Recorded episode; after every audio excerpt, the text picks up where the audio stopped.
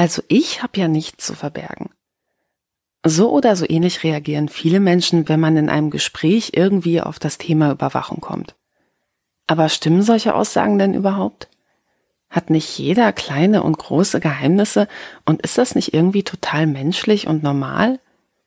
Und überhaupt, wäre das Leben nicht extrem langweilig, wenn wir alle nichts zu verbergen hätten?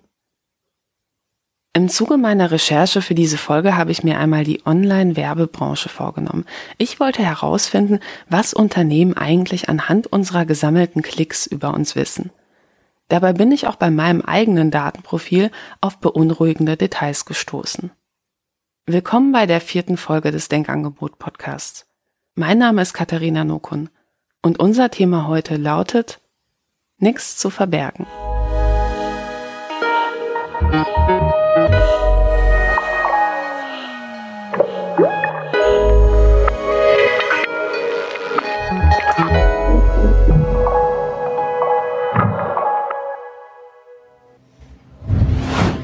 Und wieder greift eine zum Smartphone geht online. Wie schön. Ich kenne sie bereits. Das ist Adina.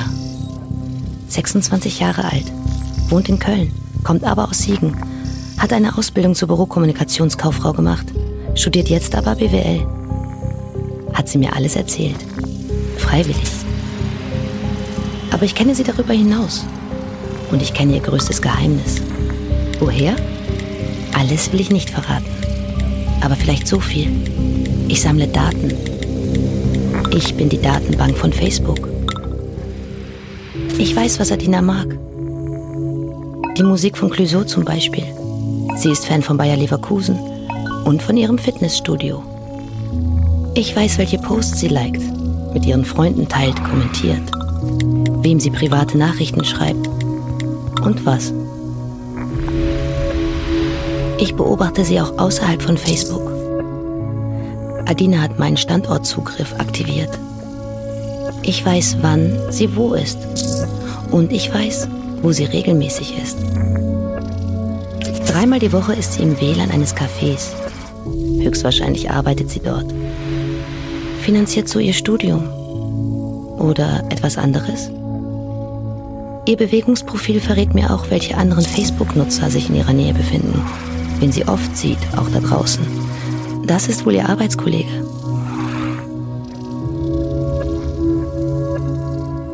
Und der hier ist fast jede Nacht bei ihr. Ziemlich sicher ihr Freund.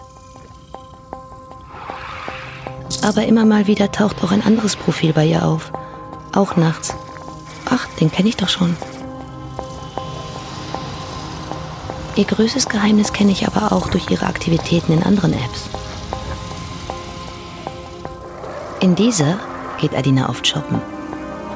Wollen Sie sich mit Ihrer E-Mail-Adresse oder Ihrem Facebook-Account anmelden? Eine bequeme Entscheidung. Mit nur einem schnellen Klick ist Adina in ihrer Einkaufs-App. Noch mehr Infos für meinen Datenhaufen. Gerade ist es so. Adina bestellt keinen Wein mehr. Kauft jetzt Smoothies, Tiefkühlpizza und saure Gurken. Und in der Facebook-App stockt sie einen Moment länger als sonst, wenn ich ihr ein Babyfoto ihrer Freundin zeige. Na, welche Schlussfolgerung liegt da nah? Ihr Freund hat jedenfalls noch keinen Schimmer. Adina, kommst du? Ihr Kollege übrigens auch nicht. Das, was ihr da eben gehört habt, war ein Ausschnitt aus der Sendung Quarks vom 15. Mai 2018. Gesendet mitten in der Debatte um den letzten großen Datenskandal des US-Unternehmens Facebook, zu dem übrigens auch mittlerweile Instagram und WhatsApp gehören. Ja, und wenn man so etwas hört, wird einem ja schon ein wenig flau im Magen und man fragt sich auch, wie viel Wahrheit steckt in solchen Geschichten und hätte mir das eigentlich auch passieren können? Facebook-Apps wie Instagram oder WhatsApp sind schließlich auf den meisten Smartphones installiert. Hinzu kommen hauseigene Tracking-Dienste von Facebook, die über das halbe Web verstreut sind. Und sogar bei Tinder kann man sich per Facebook-Account einloggen. Vor einiger Zeit wollte ich wissen, was speichert Facebook eigentlich über mich? Hierzu habe ich eine Kopie der Daten meines Facebook-Profils angefordert. Das kann übrigens jeder Nutzer machen. Der entsprechende Punkt findet sich in den Privatsphäre-Einstellungen. Und ich kann jedem Nutzer wirklich nur empfehlen, seine Daten hier mal abzufragen. Und zwar selbst dann, wenn man Facebook gar nicht mehr aktiv nutzt. Denn die Informationen, die man da findet, sind durchaus aufschlussreich. Auch wenn das, was man da zu sehen bekommt, sicherlich nur ein Bruchteil dessen ist, was der Konzern eigentlich über uns speichert. Wer etwa eingestellt hat, dass der Standort per App übermittelt wird, kann sich dort ein umfassendes Bewegungsprofil ansehen. Also beispielsweise die exakte Route des Arbeitswegs oder eine Kneipentour von vor drei Jahren. Oder wie häufig man bei seinem Freund übernachtet hat. Allein diese Daten reichen aus, um genau sagen zu können, wo jemand wohnt. Oder auch enge Freunde. In einer Großstadt ist die Anzeige sogar so genau, dass man die Hausnummer eines besuchten Hauses sehr gut erraten kann. Außerdem sieht man eine Liste aller Videos, die man sich bei Facebook angeschaut hat.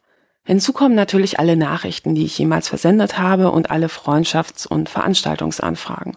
Man sieht also auch, auf welchen Demos ich war, wenn ich das auf Facebook bekannt gegeben habe oder bei welchem Geburtstag. Und natürlich alle Suchanfragen, die ich jemals getätigt habe. Wer seine Flirts etwa regelmäßig bei Facebook recherchiert hat, was ich eindeutig nicht empfehlen würde, dürfte hier eine sehr umfassende Liste aller Liebschaften des letzten Jahrzehnts finden. Wenn man all diese sehr intimen Informationen vor sich sieht, fühlt man sich ja schon ein wenig nackt. Und man fragt sich auch irgendwie, was wissen die noch über mich, was ich am liebsten eigentlich verdrängen würde? Tatsächlich gibt es sehr gute Gründe anzunehmen, dass Facebook noch viel mehr speichert, als sie in so einer Standardauskunft rausrücken. Vor einigen Jahren hat der österreichische Datenschutzaktivist Max Schrems eine Kopie seiner Daten angefordert. Daraufhin hat er von Facebook ein Dokument mit 1222 PDF-Seiten zugeschickt bekommen. Und darin waren dann auch Nachrichten, die er eigentlich längst gelöscht hatte, die waren anscheinend einfach kurzerhand in die Datenbank für gelöschte Daten verschoben worden.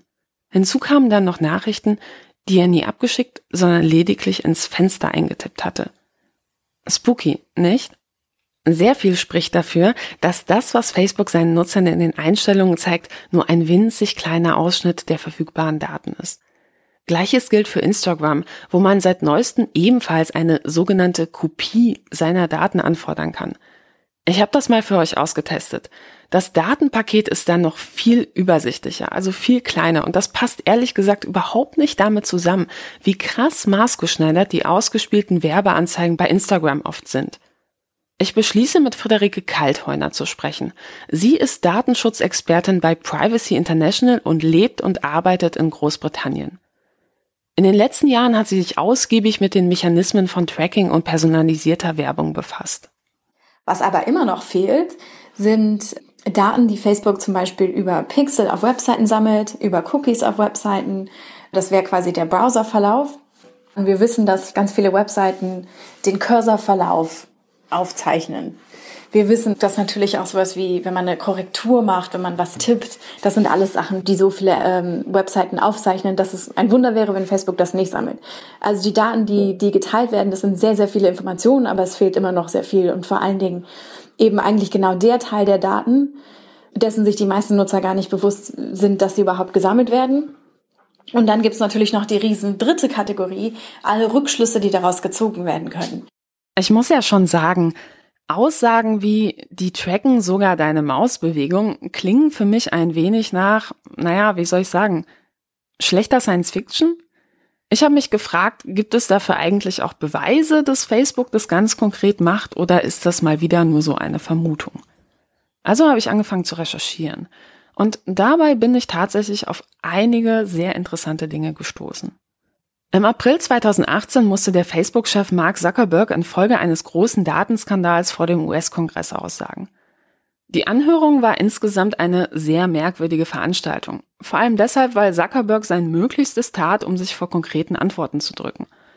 Es folgt ein kleines Beispiel für ein solches Ausweichmanöver und dabei geht es um die Frage eines Abgeordneten, ob die USA ein Gesetz zum Schutz von Minderjährigen vor Werbetracking einführen sollten. Leider gibt es diesen Ausschnitt nur auf Englisch, aber ich werde den Inhalt nachher kurz auf Deutsch zusammenfassen. Would you support a child online privacy bill of rights for kids under 16 to guarantee that that information uh, is not reused for any other purpose without explicit permission from the parents or the kids. Senator, I think the as a general principle, I think protecting pe- protecting minors and protecting their privacy is extremely important. And we do a number of things on Facebook to do that already, which I'm happy to I, and I appreciate. I'm helpful. talking about a law. I- I'm talking about a law. Would you support a law to ensure that kids under 16 have this pri- I, privacy bill of rights? I had this conversation with you in your office seven years ago about this specific subject in Palo Alto, um, and uh, and I think that's really what the American people want to know right now. What is the protections? of this, what are the protections that are going to be put on the books for their families, but especially for their children? Would you support a privacy bill of rights for kids where opt-in is the standard? Yes or no? Senator, I think that that's an important principle. And appreciate think, that. And I think we should. Do we need a law to protect those children? That's my question to you. Do you believe we need a law to do so? Yes or no? Senator, I'm not sure if we need a law, but I think that this is, is certainly a thing that that, discur- that that deserves a lot of discussion. I, and I, I, I, again, I couldn't disagree with you more. Other, we're leaving these children to the most rapacious commercial predators in the country who will exploit these children unless we absolutely have a law on the books. Please. And, and I Senator, think it is absolutely Please give a short. Please give a short answer. Senator, I look forward to having my team follow up to flesh out the details of it. I don't think this is a Senator difficult Flake. Senator issue Flake. to get a, correct- a correct answer to. Thank you, Mr. Chairman. Was man an diesem Beispiel sehr gut hört, ist Folgendes. Zuckerberg weicht beharrlich bei jeder Nachfrage aus. Das ist klar. Er will partout nicht sagen, dass er ein Gesetz zum Schutz Minderjähriger befürworten würde. Und das hat natürlich einen einfachen Grund, denn aus Sicht des Unternehmens sind unverbindliche Selbstverpflichtungen natürlich immer die bessere Lösung, weil Jugendliche schließlich eine hochattraktive Werbezielgruppe sind. Es geht bei solchen Fragen natürlich immer auch um sehr viel Geld. Interessant ist hierbei, dass der Abgeordnete quasi nebenbei fallen lässt, dass er das Thema wohl in einem vertraulichen Gespräch mit Zuckerberg schon einmal diskutiert hat. Leider erfährt man allerdings nicht, ob der Facebook-Chef da eine andere Meinung vertreten hat. Aber nun zurück zum Mouse-Tracking, ja? Warum erzähle ich diese Geschichte? Ganz einfach. Im Anschluss an die Anhörung vor dem US-Kongress legte das Unternehmen ein mehr als 200 Seiten langes Dokument vor. Und viele der Fragen, auf die Zuckerberg nicht antworten konnte oder wollte, wurden darin ausführlich behandelt. Und jetzt wird's spannend. Hier finden sich auch Details zu den von Facebook erfassten Datensammlungen. Und siehe da, Mausbewegungen der Nutzer können tatsächlich erfasst werden. Außerdem Informationen darüber, ob das Browserfenster gerade im Vordergrund oder Hintergrund geöffnet ist, wenn wir bei Facebook unterwegs sind. Und bei Android-Nutzern könne man laut dem Dokument außerdem auf die Anruf- und SMS-Logs des Smartphones zugreifen. Und übrigens, falls ihr jetzt meint, in Europa sei so etwas nicht möglich. Ich habe extra für euch in den deutschsprachigen Nutzungsbedingungen nachgeschaut. Und leider muss ich sagen, auch hier findet sich ein Abschnitt zum Thema Maustracking. Und dass die Daten anschließend anonymisiert werden würden, das steht da leider nicht. All diese Informationen bekommen Nutzer bei einer Datenauskunft nicht ausgehändigt. Dabei wäre diese unsichtbare Datenspur ja viel spannender als so offensichtliche, triviale Dinge wie wann wir wem eine Nachricht geschickt haben. Ja, das wissen wir ja im Zweifel selber. Wie lange wir ein Foto angeschaut haben oder wann wir auf wessen Profil rumklicken, das ist aber die spannende Information, denn so etwas sagt ja extrem viel darüber aus, wer oder was uns gerade beschäftigt. Ich habe den auf Datenschutz spezialisierten Rechtsanwalt Jonas Breyer gefragt, warum die Auskünfte bei Unternehmen wie Facebook so spärlich ausfallen. Er sagt Folgendes. Bei US-Konzernen oder US-Unternehmen äh, habe ich oft die Erfahrung gemacht, dass die ihre Auskünfte dadurch, na, jetzt mal in Anführungszeichen, sage ich mal, minimieren, indem sie einfach den Personenbezug der Daten leugnen. Ja. Also sie sagen, ähm, ja, wir speichern zwar noch dies und das und das und das übrigens auch und überhaupt, eigentlich speichern wir jeden Klick von Ihnen, Aber das sind ja gar keine personenbezogenen Daten, weil wir können die ja gar nicht in jedem Fall zuordnen oder nur bestimmte Personen können die zuordnen oder nur unter irgendwelchen Voraussetzungen können die zugeordnet werden. Und äh, deswegen sind die vom Datenschutzrecht leider überhaupt nicht erfasst. Und dann muss man erstmal einen akademischen Diskurs durchlaufen und sich da informieren und dann eben rausfinden, dass es das überhaupt nicht stimmt und dann mit denen rumdiskutieren. Und das ist halt den meisten schon zu blöd ne? oder eben zu viel Arbeit. Und was die großen Konzerne Facebook ähm, und, und so angeht, ist dann natürlich das Problem, dass die in der Steueroase Irland ähm, ihren Sitz haben, hier ähm, die europäischen Niederlassungen. Und da ist die Datenschutzaufsichtsbehörde relativ inaktiv. Ob sich in Zukunft etwas daran ändern wird, ist unklar. Klar ist aber, dass die Verweigerung einer vollständigen Auskunft nach EU-Recht eindeutig strafbar ist. Das Problem ist nur, sich durch alle Instanzen zu klagen, ist extrem mühsam und dauert sehr lange. Ja, und Facebook hat im Zweifel Geld, sich die passenden Anwälte zu leisten. Einige Experten haben trotzdem Hoffnung, dass das Unternehmen von sich aus einlenken könnte. In dieser und anderen Fragen. Ich teile die Meinung zwar nicht, aber ich muss schon zugeben, Mark Zuckerberg steht derzeit ganz schön unter Druck. Nach dem letzten Datenskandal ist der Aktienkurs von Facebook zwischenzeitlich um rund 30 Prozent eingebrochen. Und wegen einiger offener Rechtsstreitigkeiten hat das Unternehmen in diesem Jahr sicherheitshalber sage und schreibe drei Milliarden US-Dollar zurückgelegt. Bei Facebook hat man mittlerweile Angst davor, dass die Online-Werbebranche stärker reguliert werden könnte. Das ist ein Grund, warum man in der Chefetage nun die Kommunikationsstrategie geändert hat. Im April 2019 sprach Mark Zuckerberg auf der großen Facebook-Entwicklerkonferenz und schlug dabei ganz neue und sehr ungewohnte Töne an. Hey everyone, welcome to F8. Today we are going to talk about building a privacy-focused social platform. Privacy gives us the freedom to be ourselves. So it's no surprise that the fastest ways that we're all communicating online are private messaging, in small groups, and in stories. This is the, the next chapter for our services. I get that a lot of people aren't sure that we're serious about this. I know that we don't exactly have the, the strongest reputation on privacy right now, to put it lightly. But I'm committed to doing this well. Also ich muss schon sagen, ja, wenn der Facebook-Chef sich nach all den Datenskandalen der letzten Jahre allen Ernstes hinstellt und äh, verkündet, der Schutz der Privatsphäre der Nutzer habe für das Unternehmen die oberste Priorität, dann klingt das für mich erst einmal nicht gerade glaubwürdig. Und hinzu kommt, man muss ja auch mal genau hinhören, was er eigentlich sagt.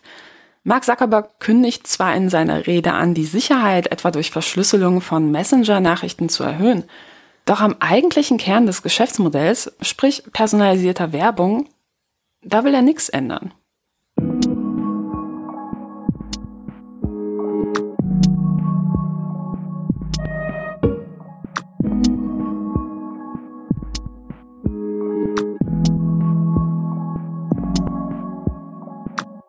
Unser Nutzungsverhalten bei Facebook-Diensten ist allerdings nicht das einzige, was im Datenpool des Unternehmens landet.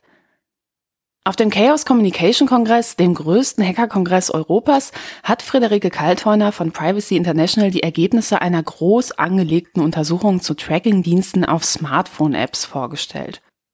Was viele nämlich nicht wissen, ist Folgendes.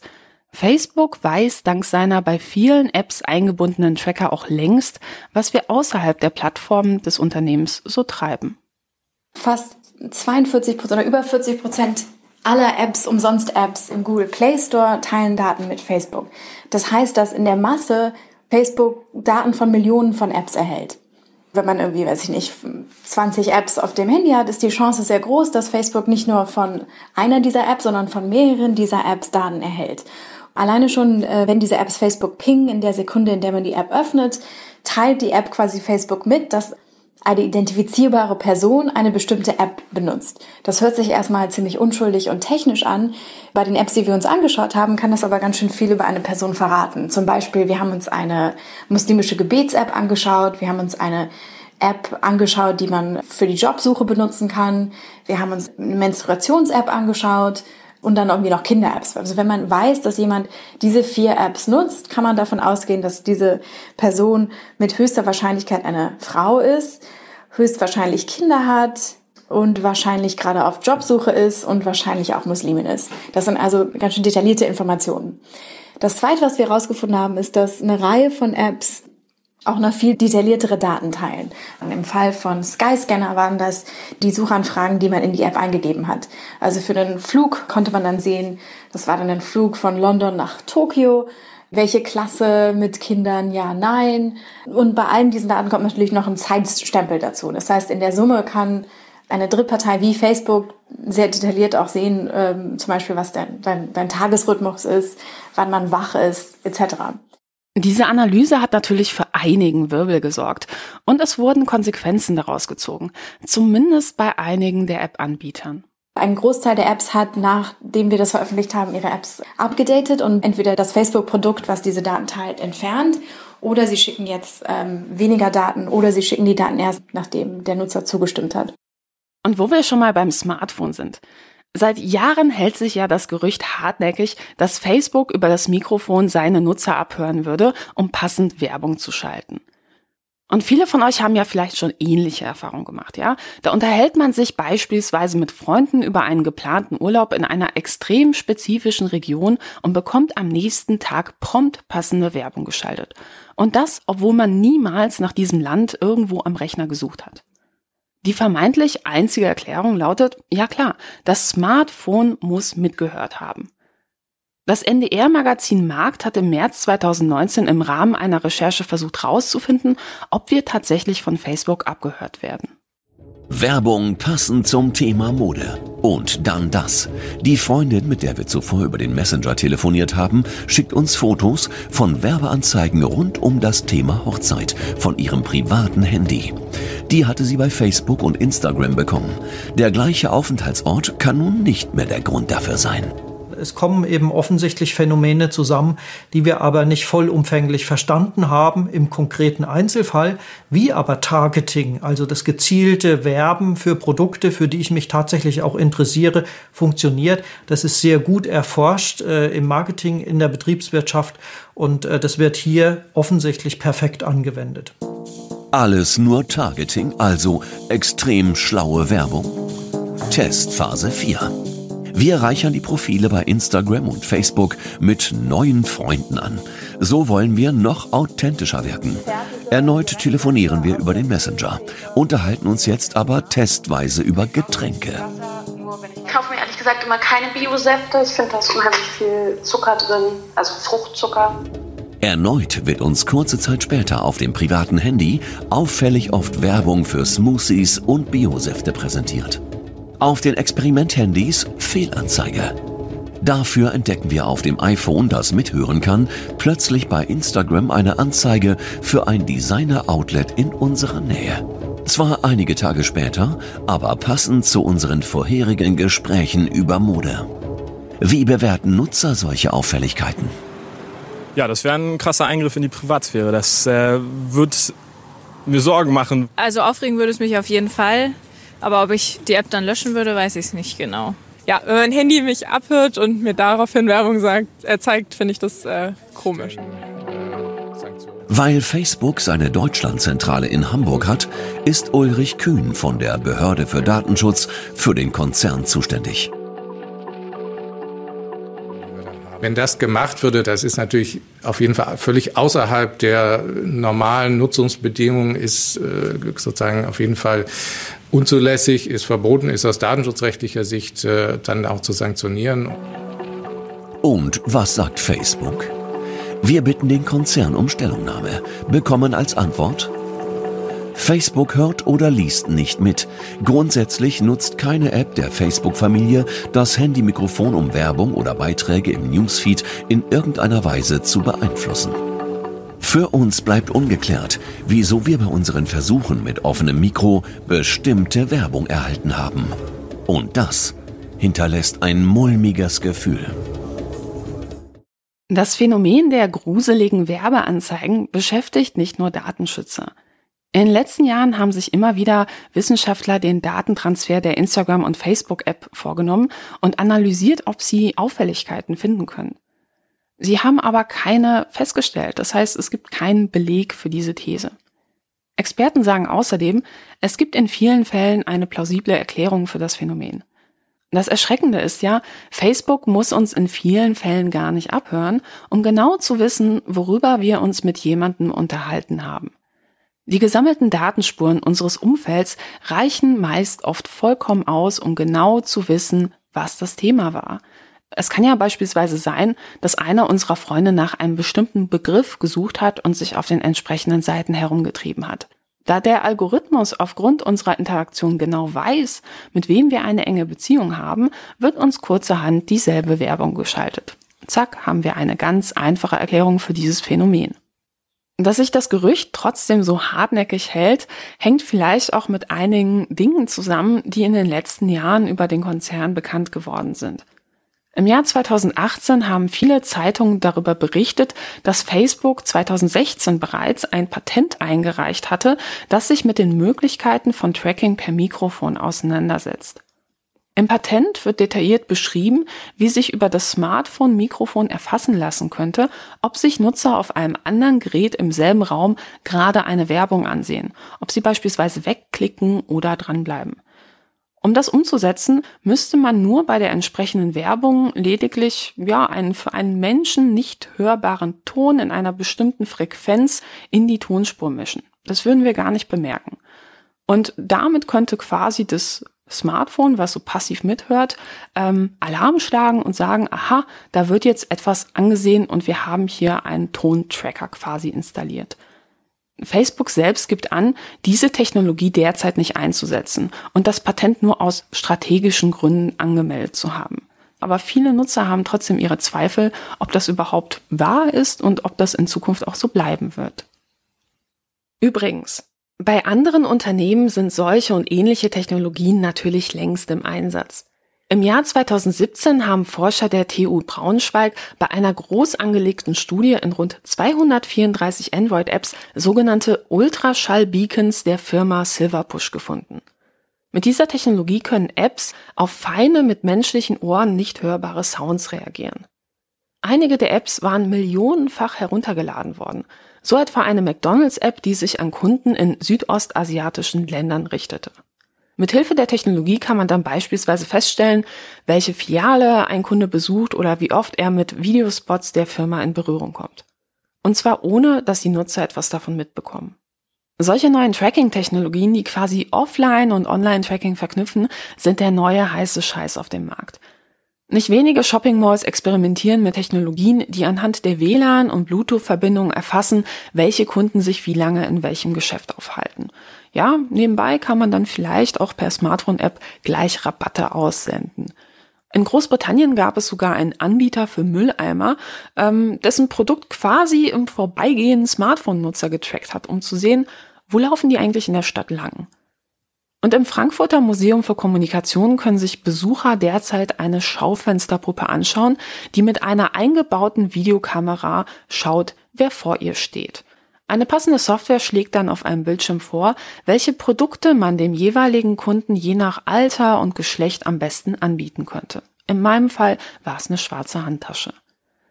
Wenn sich Verbraucherschützer über derartige Methoden beschweren, heißt es dann oft, ja, pff, warum sollen wir im Einzelhandel auf Offline-Tracking verzichten, wenn das online doch längst der Standard ist, alles zu erfassen? Ja, Facebook und Co. tracken doch jeden Mausklick.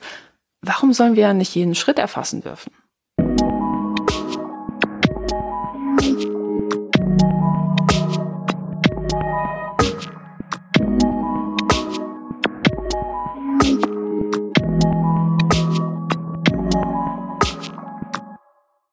Im Dezember 2018 veröffentlichte die US-Amerikanerin Gillian Brockel einen sehr persönlichen Bericht. In der Washington Post schrieb sie, Zitat, Ich weiß, dass ihr wusstet, dass ich schwanger war. Es war meine Schuld. Ich konnte diesen Instagram-Hashtags nicht widerstehen. Hashtag 30 Weeks Pregnant, Hashtag Babybump. Ich klickte sogar ein oder zweimal auf Umstandsmodenwerbung, die Facebook mir vorsetzte. Was soll ich sagen? Ich bin der ideale interagierende Nutzer. Gillian Brockel beschreibt in ihrem Beitrag quasi die typische Datenspur vieler werdender Eltern. Man fängt an, Social-Media-Accounts von Elternblogs zu abonnieren. Der Instagram-Feed füllt sich außerdem nach und nach mit glücklichen Selfies mit immer größer werdendem Bauch. Ja, und normalerweise, normalerweise taucht dann wenig später das obligatorische Bild einer winzigen Babyhand auf, die total süß nach der Hand der Mutter greift. Oder gleich ein Foto der strahlenden Eltern aus dem Kreissaal. Doch in dem Bericht von Gillian Brockel geht es nicht um eine dieser typischen Geschichten. Sie schreibt in ihrem an die IT-Giganten dieser Welt adressierten Text, Zitat, Habt ihr mich nicht Übungswehen versus Frühgeburt und Baby bewegt sich nicht googeln sehen?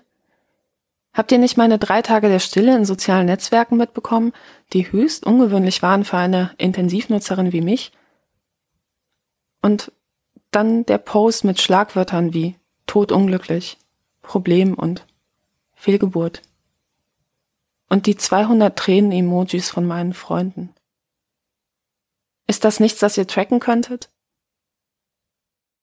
Gillian Brockel hatte eine Fehlgeburt. In den Monaten danach wurde sie online von Werbung verfolgt, zu deren Zielgruppe sie nicht mehr gehörte. Stillkleidung, DVDs mit Ratgebern für den gesunden Babyschlaf und Kinderwagen. Viele Kinderwagen. In der Parallelwelt der personalisierten Werbung war sie glückliche Mutter. In der Realität aber weinte sie sich in den Schlaf. Die Benutzung zahlreicher Dienste wurde für sie über Nacht zur Qual. Überall lachende Babys und Rabattangebote für frisch gebackene Eltern. Wer so etwas erlebt, für den müssen sich Werbeanzeigen wahrscheinlich anfühlen, als ja, würde jemanden jedes Mal einen Tritt in die Magengegend verpassen. Und zwar jedes Mal, wenn man die App öffnet. Immer und immer wieder. Innerhalb kürzester Zeit ging der emotionale Bericht dieser Geschichte in den sozialen Netzwerken viral. Natürlich meldete sich alsbald ein Facebook-Vertreter mit dem Hinweis, Nutzer könnten in ihren Einstellungen Werbekategorien gezielt stumm schalten. Ich habe mal für euch nachgeschaut. Man kann genau drei Sachen abschalten. Alkohol, Haustiere und Kinder. Aber reicht das? Gillian Brockel schreibt, ihr fehlte in der schweren Situation einfach die Kraft dazu, sich durch die extrem unübersichtlichen Einstellungen von Facebook zu fühlen. Und ich für meinen Teil kann das sehr gut nachvollziehen. Wie soll man mit solchen Fällen umgehen? Es ist nicht unwahrscheinlich, dass der Facebook-Algorithmus eines Tages Fehlgeburten anhand trauriger Posts erkennen kann. Oder dass Instagram irgendwann automatisiert geplatzte Hochzeitsträume registriert und dann statt Hochzeitskleidung Trennungsratgeber empfiehlt. Doch ob das zur Lösung beitragen würde, die eine Übergriffigkeit durch noch eine viel größere reparieren zu wollen, ist aus meiner Sicht mehr als fraglich. Datensammlung über Fehlgeburten und gescheiterte Beziehungen sind schließlich nichts, was man sich aktiv wünschen würde. Ich will so etwas für mich auf gar keinen Fall. In anderen Bereichen ist Facebook bereits heute dazu übergegangen, sehr detailliert das Innenleben seiner Nutzer auszuforschen zu ihrer eigenen Sicherheit, wie es heißt. Es folgt ein Bericht der Sendung Heute Plus aus dem Jahr 2017 über ein ganz besonderes Facebook-Programm. Nakia Vennant, Caitlin Nicole Davis und Jay Bodie. Ihre Namen verbindet eine traurige Gemeinsamkeit, der Freitod live auf Facebook. Ein erschreckender und zugleich wachsender Trend im Zeitalter von Social Media. Dan Reidenberg berät Facebook im Umgang mit dem Phänomen.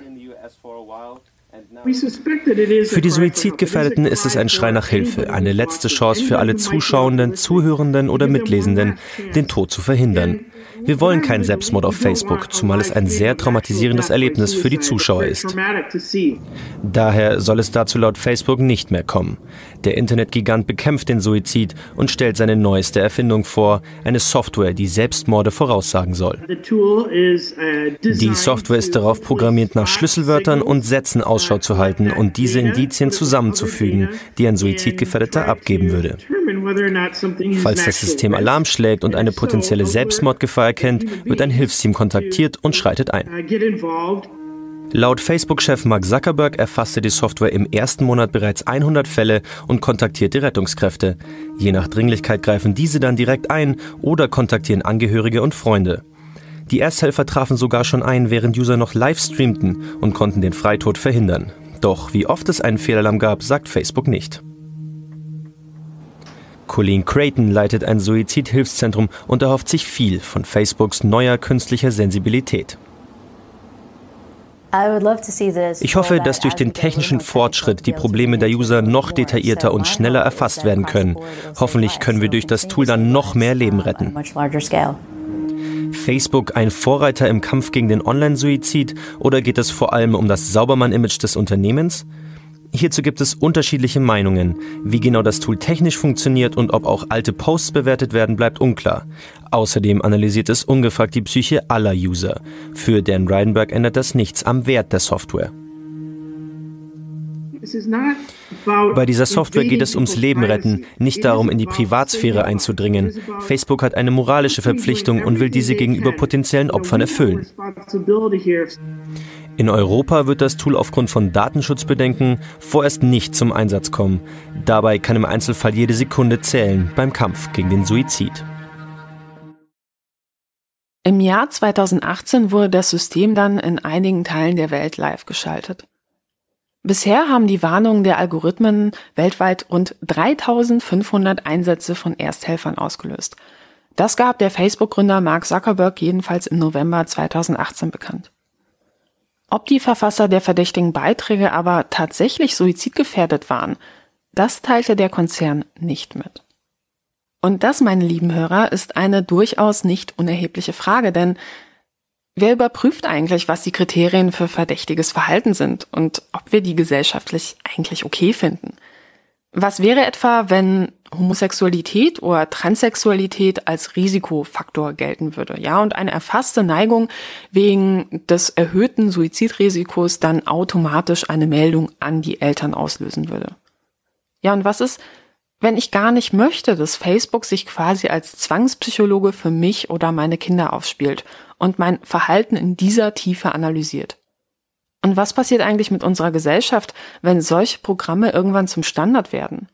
Wird in fünf Jahren vielleicht argumentiert, dass soziale Netzwerke sensible Daten Minderjähriger quasi zu ihrem eigenen Schutz speichern müssen? Und wer garantiert uns eigentlich, dass solche einmal eingeführten Analysetools am Ende nicht nebenbei dazu benutzt werden, um anhand meiner psychologischen Verfassung mir nebenbei quasi als Nebenprodukt passende Werbung auszuspielen? Um mal bei dem Beispiel zu bleiben, ob und wann Teenager sich unsicher oder unglücklich fühlen, kann eine extrem wertvolle Information sein, um ihnen Produkte aufzuschwatzen. Frei nach dem Motto, mit dem richtigen Diätprodukten, Markenklamotten oder Make-up wirst auch du endlich beliebt und glücklich sein. Beispiele wie diese machen eine Sache ganz deutlich. Das Problem an personalisierter Werbung heutzutage ist, man kann gar nicht mehr genau sagen, wo eigentlich die Grenze zwischen harmlosen Werbekategorien und sensiblen Datensammlungen verläuft. Wer online nach bestimmten Krankheiten sucht, bekommt nicht selten daraufhin bei Instagram Werbung für passende Medikamente und Hilfsmittel angezeigt. Und ich persönlich finde das überhaupt nicht in Ordnung. Übrigens, bei meiner Facebook-Abfrage habe auch ich etwas entdeckt, ähm, und zwar, dass ich in einer Werbekategorie namens Stress gelandet bin. Ja, Stress. Ich weiß nicht, wie ihr das seht, aber für mich ist das keine Werbekategorie. Das ist psychologisches Profiling. Und leider muss ich sagen, naja, irgendwie ist diese Kategorie schon passend für mich. Aber ich finde es nicht in Ordnung, dass anhand dessen Werbung ausgespielt wird.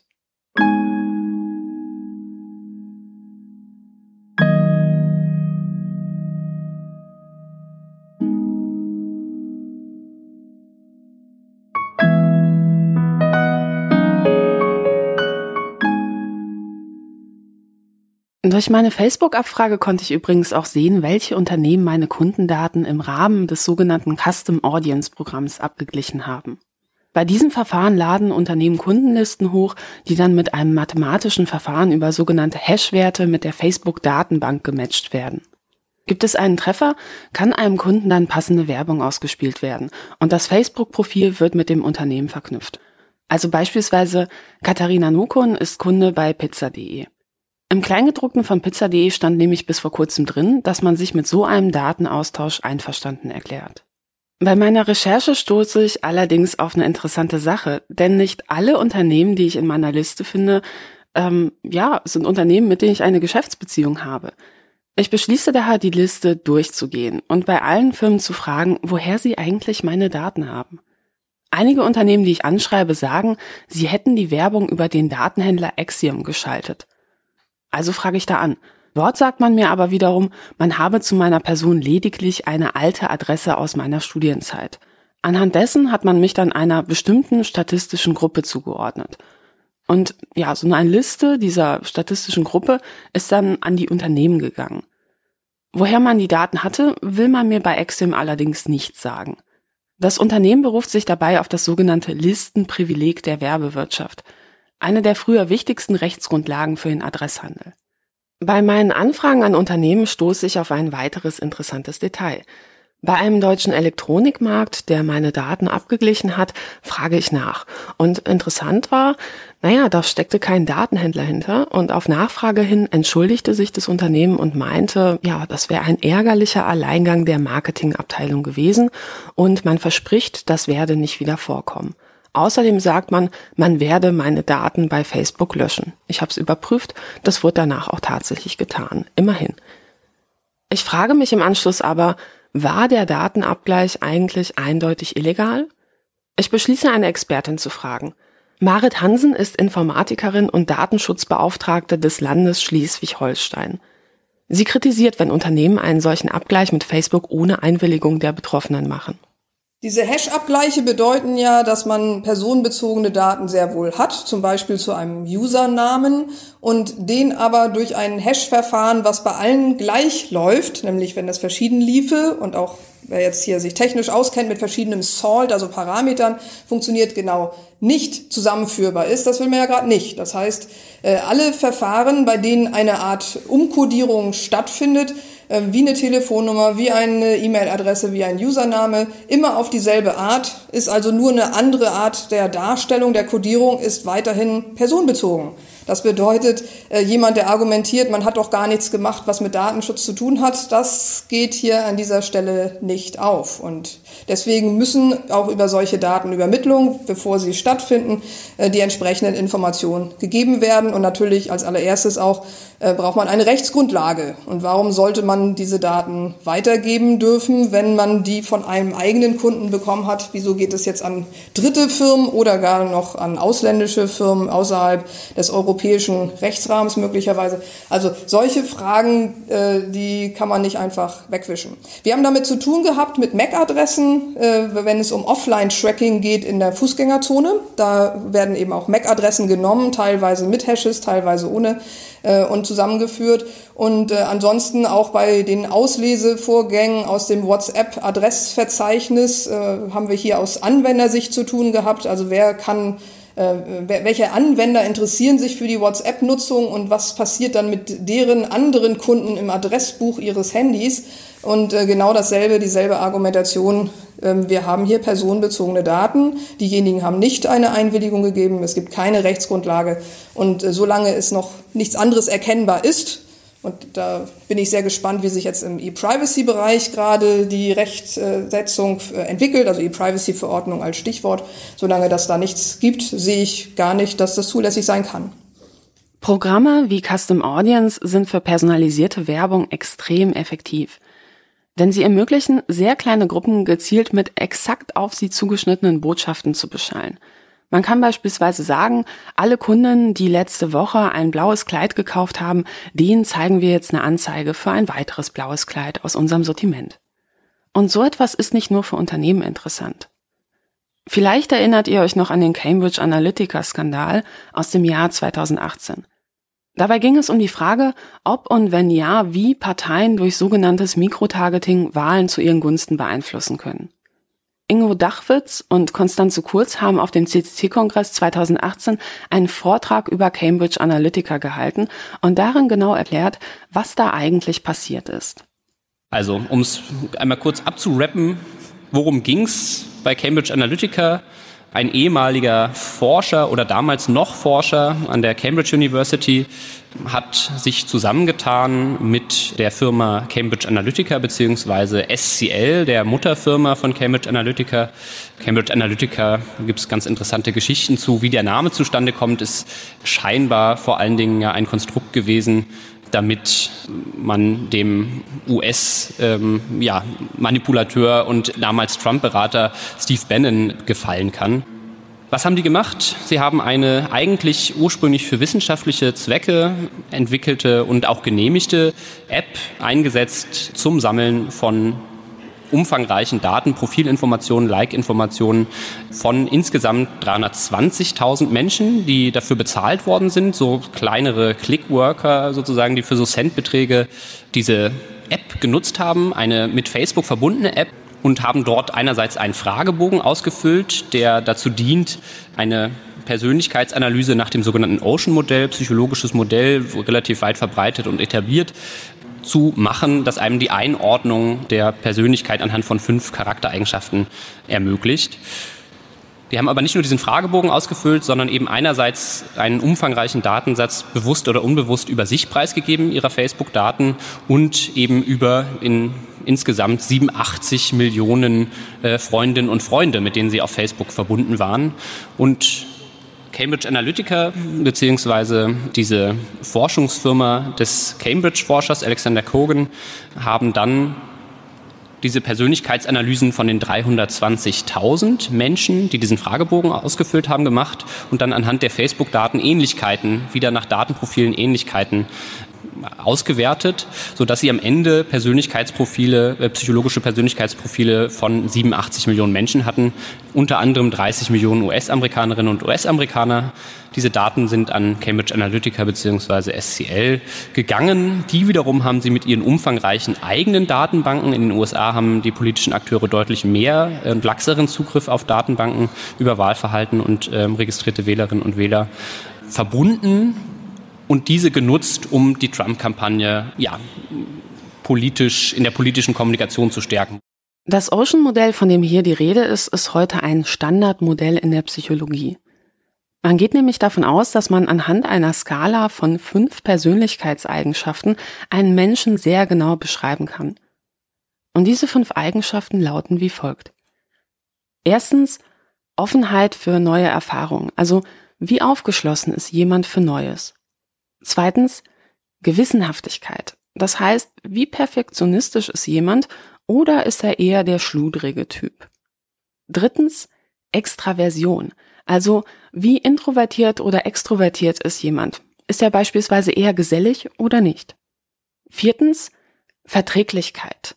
Das heißt, wie ist es um die Rücksichtnahme, Kooperationsbereitschaft und Empathie einer Person bestellt?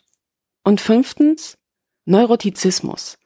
Das bedeutet, naja, wie sieht's mit der emotionalen Labilität und der Verletzlichkeit dieser Person aus? Das, was hier passiert ist, geht also weit über die normalen Marktanalysen der Werbebranche hinaus. Es geht nicht darum, ob ich ein bestimmtes Shampoo mag oder ob ich zu einer statistischen Gruppe gehöre, die demnächst wahrscheinlich eine Familie gründen wird. Wenn man hingeht und die Ergebnisse aus derartigen Psychotests mit den Likes der jeweiligen Nutzer abgleicht, um Muster zu finden, ist das nichts anderes als psychologisches Profiling. Und das bedeutet auch, aus vermeintlich unverfänglichen Likes, wie zum Beispiel einer Band, kann dann plötzlich per Korrelationsanalyse eine statistische Wahrscheinlichkeit ermittelt werden, wie ich psychologisch ticke. Und das Krasse an der Geschichte ist, dass Facebook wohl bereits seit 2015 wusste, dass Cambridge Analytica illegal Daten abgesaugt hatte. Ja, aber damals passierte wenig, denn Facebook verständigte weder die Behörden noch die Betroffenen und sagte damals lediglich, ja, löscht mal bitte die Daten, was das Unternehmen daraufhin natürlich nicht tat. Brisant ist vor allem, wie die Daten im Anschluss verwendet worden sind. Wofür haben Sie das eingesetzt? Unter anderem haben Sie, so beschreibt es der, der Whistleblower äh, Christopher Wiley, eben ganze passende Informationsökosysteme aus Blogs und Webseiten eigentlich aufgesetzt, für die Manipulation einzelner beziehungsweise von, von Gruppen. Je nach Themengebiet haben sie eben einzelne Blogs und Webseiten aufgesetzt, um den Eindruck einer neutralen Öffentlichkeit oder einer neutralen Berichterstattung zu machen und ähm, Leute auf bestimmte Themen dann eben anzusprechen, sei es etwa ja, Waffenrecht oder ähnliches oder die Migrationsfrage. Also besonders politisch umstrittene Fragen. Also wo sich Leute, wo, wo eher polar, polarisierend wirkt.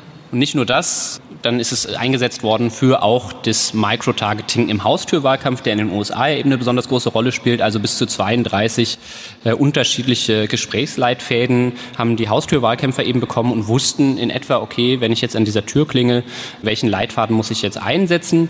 Und was wir online gesehen haben, ist eine gezielte Negativkampagne gegen Hillary Clinton, bei der die Trump-Kampagne oder ähm, Pro-Trump-Campaigner nicht versucht haben, Leute davon zu überzeugen, Donald Trump zu wählen, weil sie wussten, bestimmte Wählergruppen sind überhaupt nicht zu erreichen für diesen Typen, sondern es ging um strategische Demobilisierung der Gegenseite. Also bestimmte Wählergruppen, in denen Hillary Clinton besonders stark ist, oder klassischerweise stark gewesen wäre, Frauen, People of Color und so weiter, sind mit gezielten Negativinformationen beispielsweise auf Facebook versorgt worden, um die Gegenkandidatin zu diskreditieren.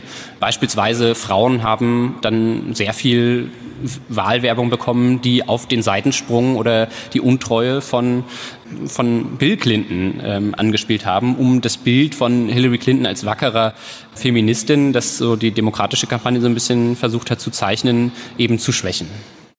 Es ist unmöglich, rückwirkend zu sagen, wie groß der Einfluss derartiger Wahlkampfmethoden bei den letzten US-Wahlen tatsächlich war. Hinzu kommt, dass Cambridge Analytica seinen Kunden wahrscheinlich auch viel mehr versprochen hat, als sie tatsächlich liefern konnten. Klar, sie wollten ein Produkt verkaufen. Sicher ist nur, am Ende haben lediglich 70.000 Stimmen in drei US-Bundesstaaten den Ausschlag dafür gegeben, dass Trump und nicht Clinton die Wahl gewann. Und man muss natürlich auch sagen, das Prinzip ist ja nicht neu. Das Obama-Wahlkampfteam hat bereits 2012 große Datenpakete von Unternehmen angekauft und sich von den Nutzern sogar teilweise Zugriffsrechte auf die Facebook-Daten geben lassen, um den jeweiligen Freundeskreis mit Wahlwerbung zu beglücken. Damals hat sich kaum jemand aufgeregt. Es hieß, das wäre total toll und super innovativ. Trump und Co. haben diese Form von Wahlkampf also keineswegs erfunden. Auch hier in Europa gab es in den letzten Jahren große Diskussionen über die Rolle personalisierter Werbung in der Politik. Zahlreiche Pro-Brexit-Kampagnen haben etwa fleißig Daten untereinander ausgetauscht, was eigentlich illegal war. Außerdem hatte ein großer britischer Versicherungskonzern einfach mal so seine Adressdaten aller Kunden für die Schaltung von Pro-Brexit-Botschaften zur Verfügung gestellt, einfach weil die Geschäftsführung fand, das wäre eine gute Sache. Konstanze Kurz sieht diese Entwicklung sehr kritisch. Man kann, glaube ich, aus meiner Sicht zumindest nicht immer nur äh, diese Werbekonzerne und Datenfirmen an die Kantare nehmen, sondern man muss sich natürlich auch fragen, wie sind denn die politischen Parteien, die ja qua Aufgabe die Regulation dafür machen, eigentlich selber daran beteiligt? Da ist ja ein ganz klarer Interessenkonflikt. Denn ähm, wir reden hier anders als, äh, glaube ich, gerade am Anfang des Jahres äh, viel so diskutiert wurde. Wir reden ja über ganz klare Machtfragen. Ja. Äh, wenn es tatsächlich so sein sollte, dass anders als beim US-Wahlkampf, wo, äh, meine Güte, nach äh, vier Jahren wird da jemand neu gewählt und maximal acht Jahre äh, kann Trump da Präsident sein. So ist, denke ich mal, die Entscheidung aus für ein Land aus der EU auszusteigen sicherlich für mehrere Generationen eine weitreichende Entscheidung. Also von, von dem Ergebnis finde ich noch schwerwiegender. Aufgrund zahlreicher Datenskandale wurde der Facebook-Chef Mark Zuckerberg 2018 auch zu einer Anhörung im EU-Parlament vorgeladen. Zuckerberg wirkte dabei sehr angespannt. Das mag auch an Appellen wie dem folgenden gelegen haben. I really think we have a big problem here. And it's not solved by saying we're going to fix it ourselves. And you have to ask yourself what, how you will be remembered. As one of the three big internet giants, together with Steve Jobs, I should say, and Bill Gates, who have enriched our world and our societies? Or on the other hand, in fact, a, a genius who created a digital monster that is destroying our democracies and our societies for the moment? That's a question that you have to put yourself for yourself. Nach dem Cambridge Analytica-Skandal hat Facebook vor einiger Zeit den Zugriff auf Daten durch Apps und Drittanbieter eingeschränkt. Und sie haben eine neue Funktion eingeführt. Man kann sich nun anzeigen lassen, warum einem jetzt gerade diese Werbung ausgespielt wird. Gerade im Wahlkampf ist es ja nicht uninteressant zu wissen, warum ich jetzt welchen Spot zu sehen bekomme oder wer dafür bezahlt hat. Für die Recherche zu diesem Podcast beschließe ich daher, mich ein wenig durch die Werbeanzeigen in meinem Newsfeed zu klicken. Nach fünf Minuten taucht aber plötzlich eine Meldung auf. Darauf steht, ich hätte die Funktion zu schnell benutzt und diese sei daher nun vorübergehend für mich gesperrt worden. Mein persönliches Fazit ist daher, naja, so richtig geil scheint es Facebook nicht zu finden, wenn ihre Nutzer von dieser Möglichkeit intensiv Gebrauch machen. Hinzu kommt, natürlich können Parteien und politische Gruppierungen auch versuchen, die Transparenzbestimmungen über Strohmänner zu unterlaufen. Ja, woher soll ich denn wissen, ähm, wer hinter einem gewissen Namen von einer Organisation, die ich keiner Partei direkt zuordnen kann, wer dahinter jetzt wirklich steht? Und mir als einzelner Nutzer reicht es ja auch nicht aus zu wissen, was ich warum angezeigt bekomme. Um das ganze Bild einer Kampagne zu haben, müsste ich ja sehen, was anderen Nutzern warum angezeigt wird. Denn wer weiß, vielleicht widersprechen sich ja die einzelnen Aussagen. Vielleicht sagt man ja Wähler A, wähl mich, weil ich X mache, und Wähler B sagt man, ich werde X auf gar keinen Fall machen. Das Problem ist, es dürfte sehr schwer werden, hier eine bessere Regulierung zu erreichen. Denn viele Parteien haben ehrlich gesagt überhaupt gar kein Interesse daran, sich in ihren Möglichkeiten im Wahlkampf selbst einzuschränken. Ingo Dachwitz und Konstanze Kurz sehen hier ein grundsätzliches Problem. Sicherlich ist es wichtig, in kleineren Maßnahmen Transparenz und ähm, ja, Verantwortlichkeit herzustellen, aber das Grundproblem ist diese Manipulationsindustrie, die diese Tools von vornherein mitliefert und die ein hohes Missbrauchspotenzial haben, die in die Verantwortung genommen werden muss und eigentlich überwunden werden muss. Punkt. Im Übrigen, das ist der letzte Satz, really. Ähm, Im Übrigen sind wir der Meinung, dass äh, Facebook und Google zerschlagen werden müssen. Vielen Dank.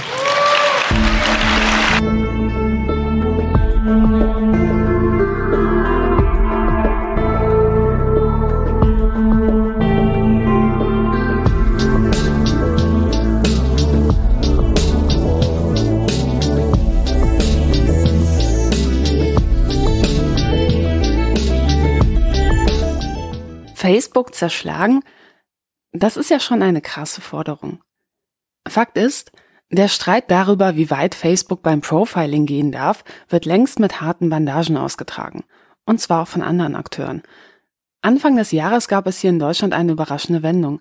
Denn das Bundeskartellamt ist nach einer drei Jahre langen Beratung zu einem für Facebook desaströsen Beschluss gekommen. Was war passiert? Naja, das Bundeskartellamt untersagte Facebook in Zukunft ohne Einwilligung der Nutzer, die Daten aus Facebook, WhatsApp, Instagram und den diversen Trackingdiensten auf anderen Seiten und Apps miteinander zu verknüpfen. Das Bundeskartellamt sagte außerdem, wenn ein Nutzer so einer Datenzusammenführung widerspricht, muss er den jeweiligen Dienst auch weiterhin nutzen können. Das bedeutet, man hätte zukünftig so etwas wie den Hauch einer Wahl, zumindest wenn es um das Verknüpfen der einzelnen Datenpools geht. Auf der Pressekonferenz zum Verfahren, das damals von Phoenix übertragen wurde, sagte der Präsident des Bundeskartellamts Andreas Mund Folgendes.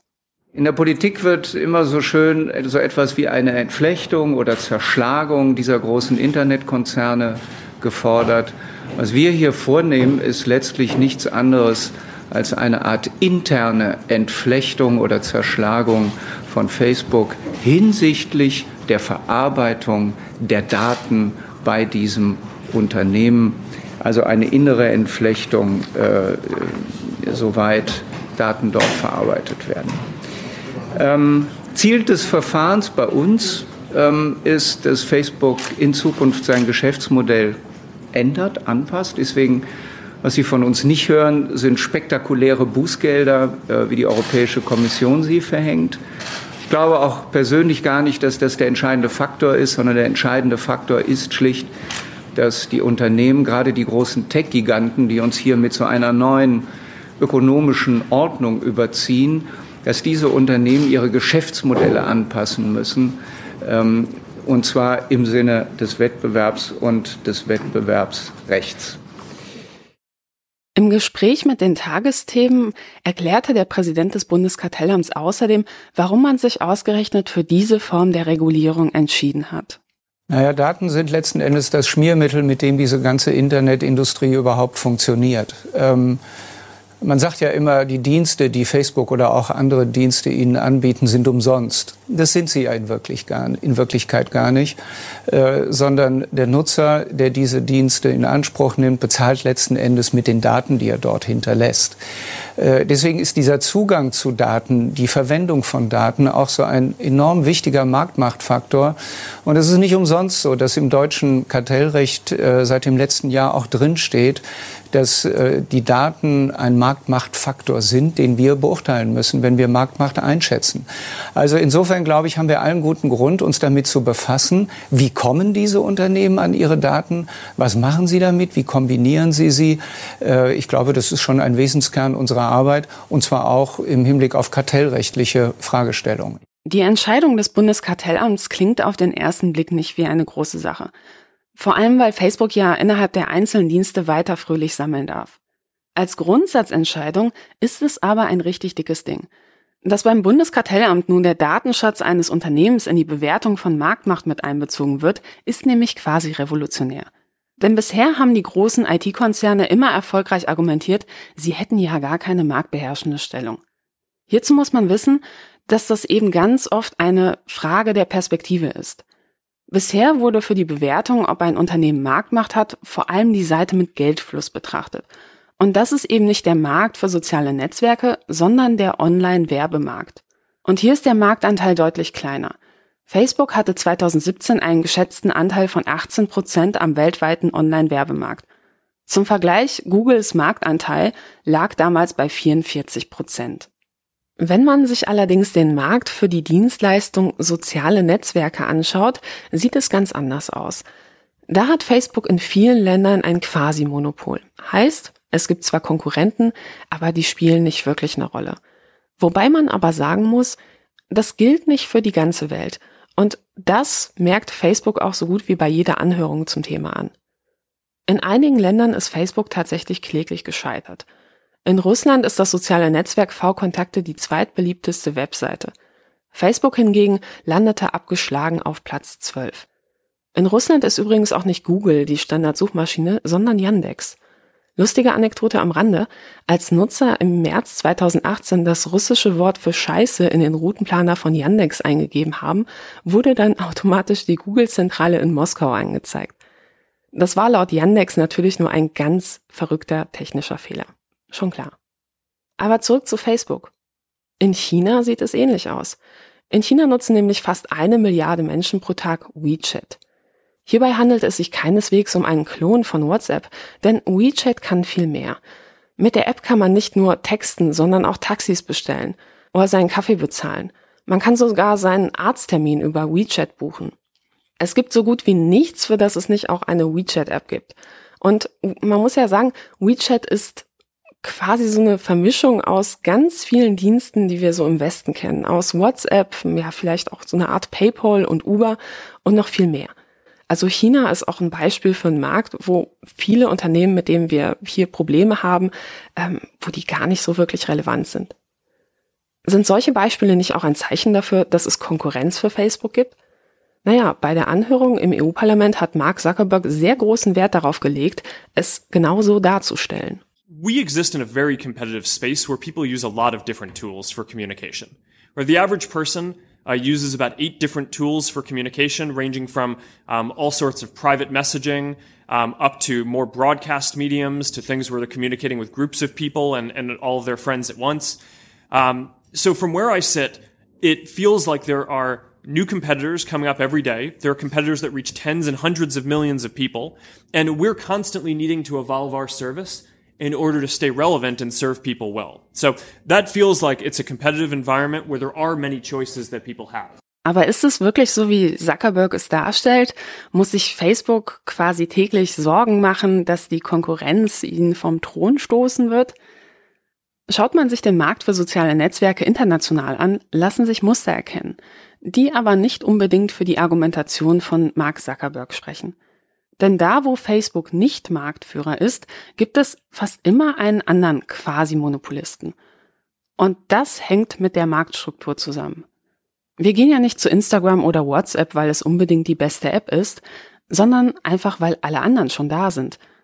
In der Ökonomie nennt man das Netzwerkeffekt. Das bedeutet, mit jedem weiteren Nutzer steigt der Wert der Plattform exponentiell an. Weil, naja, die Zahl der möglichen Verbindungen nimmt zu. Entscheidend für den einzelnen Nutzer ist aber nicht der globale Netzwerkeffekt, sondern der lokale Netzwerkeffekt. Heißt, relevant ist für den Einzelnen, was das direkte Umfeld nutzt. Mir ist es ja egal, wie viele Leute in China eine bestimmte App nutzen. Ich will wissen, was die Leute bei mir vor Ort in meinem Umfeld brauchen, weil ich mit ihnen ja kommunizieren will und meistens nicht mit den Leuten in China. Natürlich kann ich auch Alternativen nutzen. Aber dann muss ich mich eben darauf einstellen, dass ich die meisten meiner Freunde erst dazu überreden muss, eine neue App zu installieren. Ja, und bei entfernten, lockeren Bekanntschaften funktioniert das meistens eher schlecht. Und die Forschung sagt eben, dass diese sogenannten Weak Ties auch entscheidend dafür sind, ob wir ein soziales Netzwerk verlassen oder drin bleiben, weil das diese Kontakte sind, die man sehr schnell verliert und die nicht so gut übertragbar sind in ein neues soziales Netzwerk. Das bedeutet, so wirklich frei sind wir in unserer Entscheidung nicht. Vor allem nicht, wenn es quasi sozialer Standard ist, über bestimmte Plattformen erreichbar zu sein. Zu meiner Studienzeit gab es genau zwei Leute in meinem kompletten Studiengang, die nicht bei Facebook waren. Und man musste sich immer krass rechtfertigen, warum man für Party-Einladungen nicht per Facebook erreichbar ist. So ein sozialer Druck führt dazu, dass Facebook seinen Nutzern die Geschäftsbedingungen quasi diktieren kann. So etwas wie echten Wettbewerb gibt es bei sozialen Netzwerken einfach nicht. Jedenfalls nicht, wenn ein soziales Netzwerk einfach so eine bestimmte kritische Masse erreicht hat, wo klar ist, das ist der Standard. Wer kommt denn noch nach Facebook oder Instagram? Ist überhaupt noch irgendwer bei Snapchat? Ähnlich hat auch das Bundeskartellamt bei seiner Pressekonferenz argumentiert. Wir können das alles machen, weil wir glauben, dass Facebook marktbeherrschend ist. Facebook selbst sagt immer von sich, sie sind zwar stark, sie sind auch sehr populär, aber sie sind nicht marktbeherrschend. Wenn man sich die Zahlen anguckt und die Verhältnisse auf dem Markt, den wir uns angeguckt haben, kommt man, glaube ich, zu einem anderen Ergebnis. Facebook hat weltweit 1,52 Milliarden täglich aktive Nutzer. 1,5 Milliarden Menschen weltweit sind jeden Tag auf Facebook. 2,32 Milliarden monatlich aktive Nutzer. Übertragen auf Deutschland bedeutet das, dass Facebook hier rund 32 Millionen private Nutzer pro Monat hat und hat damit einen Marktanteil von 80 Prozent. Rund 23 Millionen Nutzer sind täglich auf Facebook. Äh, damit hat Facebook einen Marktanteil von 95 Prozent. Zu Facebook selbst gibt es aus unserer Sicht de facto keine Alternativen, zumal Google oder Alphabet noch angekündigt hat, den Dienst Google Plus äh, vom Netz zu nehmen. Wir glauben auch, dass berufliche Plattformen wie LinkedIn und Xing oder andere Plattformen wie YouTube, Snapchat ähm, andere Bedürfnisse bedienen. Die Marktmacht von Facebook wird ähm, stark befeuert durch sogenannte Netzwerkeffekte, wo viele Nutzer sind, zieht das neue Nutzer an. Durch Login-Effekte, man kann Facebook nur schwer verlassen als Nutzer, weil es wenig Alternativen gibt. Und eben durch diesen überragenden Datenzugang, den Facebook hat, all das macht Facebook in unseren Augen äh, marktbeherrschend. Der Beschluss des Bundeskartellamts wird das grundsätzliche Problem des Geschäftsmodells von Facebook nicht lösen. Trotzdem ist es ein wichtiges Signal. Das Bundeskartellamt fordert zwar keine Zerschlagung des Unternehmens, will aber zumindest eine Entflechtung der gigantischen Datensammlung erreichen. Natürlich will man bei Facebook diese Entscheidung nicht akzeptieren und hat bereits fristgerecht Beschwerde beim Oberlandesgericht Düsseldorf eingereicht. Das letzte Wort wird also ein Richter haben. Beim Kartellamt ist man sich allerdings sehr sicher, dass man sich mit seinen Argumenten durchsetzen wird. Ich glaube aber auch, dass unsere Entscheidung von heute gewisse Flöcke äh, setzt ähm, und sich sicher auch andere Wettbewerbsbehörden sehr gut ansehen werden, äh, ob man diese Entscheidung für andere Länder, ähm, vielleicht auch für Europa fruchtbar machen kann. Ich für meinen Teil drücke jedenfalls die Daumen, dass Facebook diesen Streit grandios verlieren wird. Denn ich werde auf jeden Fall von dem neuen Recht auf Widerspruch Gebrauch machen und freue mich ehrlich gesagt schon sehr darauf.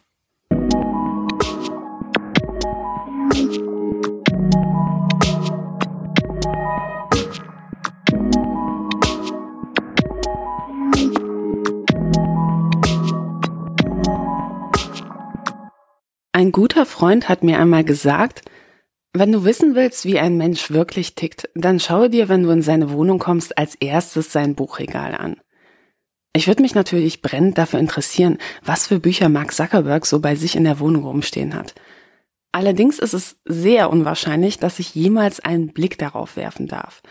Denn die eigene Privatsphäre ist Mark Zuckerberg natürlich sehr wichtig. Er hat schließlich mehrere Millionen US-Dollar dafür ausgegeben, die Grundstücke rund um sein Haus aufzukaufen, damit ihm auch ja keiner in den Garten schauen kann. Wenn es darum geht herauszufinden, wie die Zukunft eines Tech-Konzerns aussehen könnte, braucht man nicht zwingend ein Buchregal. Es reicht auch schon, die Liste der angemeldeten Patente durchzugehen. Denn hier kann man sehen, was man in der Abteilung Forschung und Entwicklung für wirklich wichtig hält. Kurz gesagt, man sieht, in welche Richtung sich das Geschäftsmodell in Zukunft entwickeln könnte. Die New York Times hat sich vor einiger Zeit einmal die vielen Patente des Facebook-Konzerns aus den vergangenen Jahren angeschaut. Die darin beschriebenen Technologien zeichnen ein sehr interessantes Bild. Ein Patent beschreibt etwa ein Verfahren, mit dem alle Nachrichten und Posts eines Nutzers systematisch analysiert werden können, um daraus beispielsweise Hinweise auf die emotionale Stabilität abzuleiten. Diese Werte können dann beispielsweise dazu verwendet werden, um passende Werbung auszuspielen. Ein weiteres Patent beschreibt ein Verfahren, das es ermöglicht, festzustellen, ob zwei Bilder von ein und derselben Kamera aufgenommen worden sind. Hierzu werden winzige Beschädigungen der Linse, etwa Kratzer oder Staubpartikel erfasst. Damit könnte man beispielsweise feststellen, von wessen Smartphone ein Foto in meinem Album stammt. Und zwar selbst dann, wenn ich eigentlich für mich behalten wollte, mit wem ich beispielsweise im Urlaub war. Ein weiteres Patent beschreibt, wie man die Standortdaten eines Nutzers am besten mit denen der Freunde abgleichen kann. Damit könnte man beispielsweise ermitteln, mit wem wir offline die meiste Zeit verbringen. Außerdem wurde erforscht, wie ein Algorithmus anhand unserer vergangenen Standorte am besten unsere zukünftigen Bewegungen voraussagen könnte. Facebook forschte außerdem an Systemen, die darauf spezialisiert sind, Routinen in unserem Verhalten zu erkennen. Als Verwendungsmöglichkeit bietet sich etwa an, dann automatisch Benachrichtigungen an andere Nutzer zu versenden, wenn der Betreffende sich dann untypisch verhält, also seine Routine verlässt. So ein System wäre sicherlich ein Traum für Kontrollfreaks, Stalker und Hardcore-Helikoptereltern. Oder Geheimdienste. Eigentlich könnte man einen ganzen Podcast darüber machen, was für Patente Facebook in den letzten Jahren angemeldet hat und was das eigentlich für unsere Gesellschaft bedeuten würde, wenn man solche Funktionen scharf stellen würde. Aber Facebook ist natürlich nicht das einzige Unternehmen, das solche neuen Möglichkeiten auslotet. Es gibt hunderte, tausende Firmen, die in dem Graubereich von Profiling und personalisierter Werbung operieren. Auch weil es einfach verdammt lukrativ ist.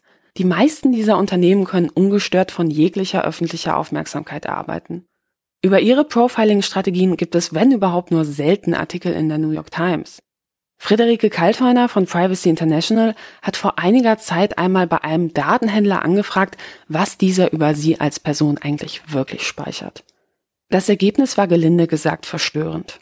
Mein Lieblingsdatensatz ist der von der Werbefirma Quantcast.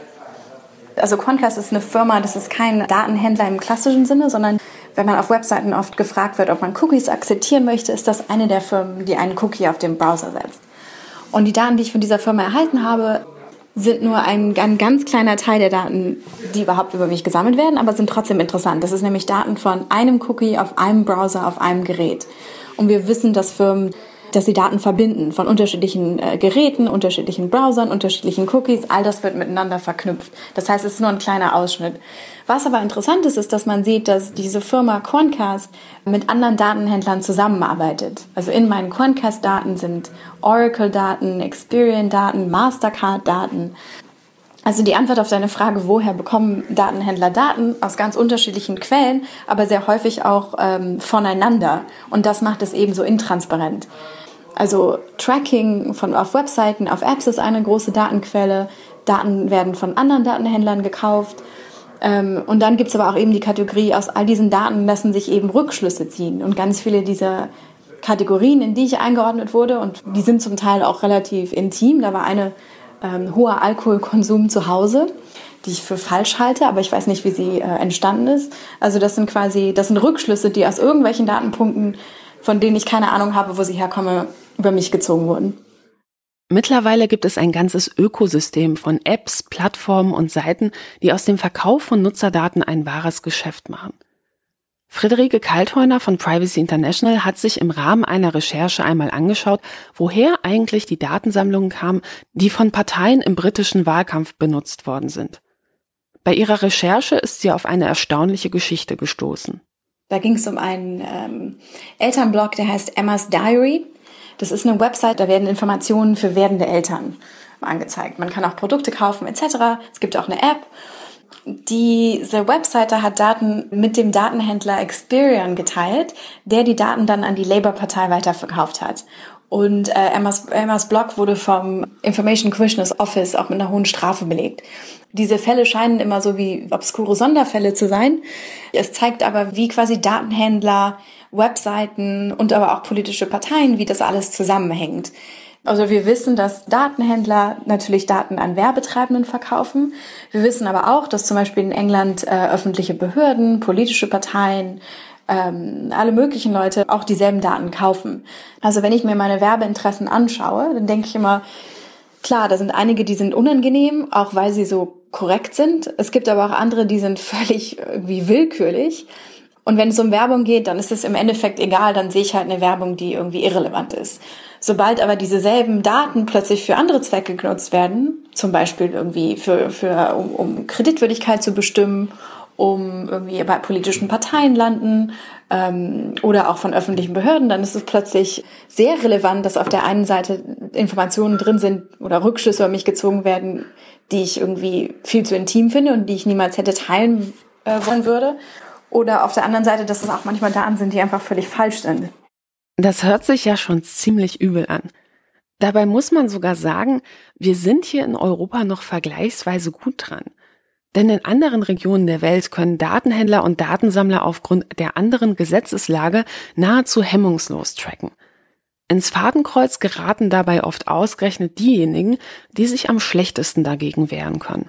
Das sagt jedenfalls Friederike Kaltheuner. Also was ich besonders wichtig finde, ist eben das Thema, dass es, dass unterschiedliche Nutzer unterschiedlich betroffen sind. Wir schauen uns gerade an Tracking in besonders günstigen äh, Smartphones die nur in bestimmten Märkten verkauft werden. Weil es gab Fälle, in denen gezeigt wurde, dass eines der beliebtesten Telefone in Myanmar kommt mit quasi einer vorinstallierten Tracking-Software, die das Bewegungsprofil der Nutzer automatisch an eine Firma nach Thailand schickt. Und das finde ich wichtig, weil auf der einen Seite werden diese Handys in Märkten verkauft, in denen es oft sehr wenig Gesetze gibt und äh, das Potenzial für Missbrauch nochmal wesentlich höher ist.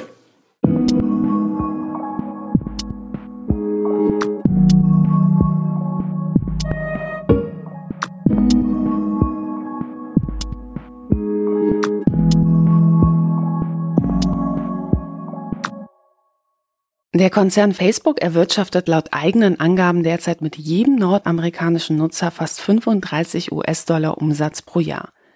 In Europa sind es immerhin 10 US-Dollar. Facebook hat natürlich nicht vor, seinen Nutzern jemals etwas für ihre Daten zu bezahlen. Wo kämen wir denn hin? Dann wird sich das Ganze ja gar nicht mehr lohnen. Aber selbst wenn, würde es das besser machen? Also ich persönlich finde ja, dass 10 Dollar kein fairer Preis für ein umfassendes Persönlichkeitsprofil von mir wären. Aber gibt es das überhaupt? Einen fairen Preis für diese Form von Überwachung? Interessanterweise drehen sich die Datenschutzdebatten in einigen europäischen Ländern vor allem um diese Frage. Da fragt man sich nämlich, warum bekommen die Nutzer eigentlich nichts von diesem Werbekuchen ab?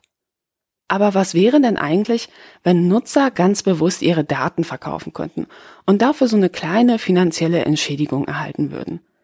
Wäre so eine Form von Datensouveränität nicht das bessere Modell? In den letzten Jahren sind eine ganze Menge Dienste wie Pilze aus dem Boden geschossen, die ihren Nutzern einen genau solchen Dienst bieten. Das Versprechen lautet, ihr gebt uns eure Daten und wir geben euch dafür Geld. Florian Glatzner, Datenschutzexperte des Verbraucherzentrale Bundesverbands, hält wenig von solchen Modellen. Also ich halte davon überhaupt gar nichts. Ich halte es sogar für höchst problematisch. Denn dadurch werden falsche Anreize geschaffen. Dadurch werden Anreize geschaffen, dass ich als Nutzer einen Dienst nicht nur mit meinen Daten fütter, während ich ihn verwende, sondern auch darüber hinaus. Ich werde dazu angeregt, immer mehr Daten in diese äh, Maschine einzuspeisen ähm, und kriegt dann dafür möglicherweise einen kleinen Geldbetrag. Und da muss man sich schon überlegen, wer sind denn nachher die Leute, die auf sowas anspringen werden, die davon angesprochen werden. Und das werden dann vielleicht Menschen sein, die nicht so viel Geld haben oder irgendwelche Kinder, die nicht so viel Geld haben. Facebook hat kürzlich ähm, über, über Tarnfirmen verschleiert Minderjährigen ähm, Geld dafür geboten, dass sie sich eine Software auf ihrem Smartphone installierten, was quasi den kompletten, die komplette Smartphone-Nutzung mitgeschnitten hat. Und äh, genau solche Personengruppen werden es dann sein, die von solchen Angeboten sozusagen ja, angesprochen werden, die, die sich überlegen müssen, ich habe jetzt gerade kein Geld, gehe ich jetzt Blut spenden oder verkaufe ich meine Daten? Und Daten sind halt eben ein Abbild der Persönlichkeit. Das Recht auf ähm, Schutz personenbezogener Daten steht in der EU-Grundrechtecharta. Und das wird eben durch solche Geschäftsmodelle massiv aufgeweicht. Zu meiner Studienzeit sind einige meiner Kommilitonen regelmäßig Blutspenden gegangen. Vor allem wegen der Kohle und dem Burger King Gutschein. Ehrlich, wenn man Schülern und Studenten damals einen Kasten Bier und ein Festivalticket dafür geboten hätte, sich einen Dump der kompletten StudiVZ-Daten zu ziehen, viele meiner Altersgenossen hätten ohne mit der Wimper zu zucken gesagt, ja, das ist doch ein super Deal, das mache ich auf jeden Fall. Damals konnte man sich einfach noch nicht vorstellen, was sich mittels Datenanalysen aus vermeintlich langweiligen Klickdaten an Informationen ziehen lässt. Ich glaube, wir können uns heute noch gar nicht vorstellen, was man in Zukunft mit all diesen schönen Datenbergen anstellen kann. Oder anstellen wird. Florian Glatzner sieht es ähnlich. Das Problem hierbei ist, dass Wissen quasi Macht ist. Ja? Also das heißt, mit jedem Datenpunkt ähm, steigt sozusagen das Informationsgefälle. Das Unternehmen weiß mehr über dich, aber du weißt üblicherweise nicht genau, wofür jetzt die Daten genau verwendet werden, ähm, wer die Daten vielleicht bekommt, ähm, wie sie überhaupt eingesetzt werden. Und ähm, das ist eben ein großes Problem, denn damit steigt eben auch das Risiko, dass ähm, du oder ich sag mal Personengruppen gesteuert werden können, nenne ich es mal. Also das heißt, es geht nicht nur darum, ob jetzt beispielsweise du besser auf ein Produkt oder auf eine Werbung anspringst, sondern wenn du das auf eine große Anzahl von Leuten ausbreitest, dann schaffst du damit, wenn, wenn nur ein paar Leute reagieren, doch eine gewisse Steuerungswirkung. Und wenn man, wenn man sich das so überlegt, ist es im Prinzip egal, ob jetzt auf Facebook Wahlwerbung geschaltet wird oder ob ähm, im Laden, sagen wir mal, die, die Darstellung der Produkte oder wie sie ausgelegt sind oder so, dahingehend in Anführungsstrichen verbessert wird, dass du eher zu einem Kauf angeregt wirst. Umso mehr Daten über dich und über andere Leute analysiert werden können und umso mehr das optimiert werden kann, umso größer steigt halt eben diese Gefahr der Manipulation.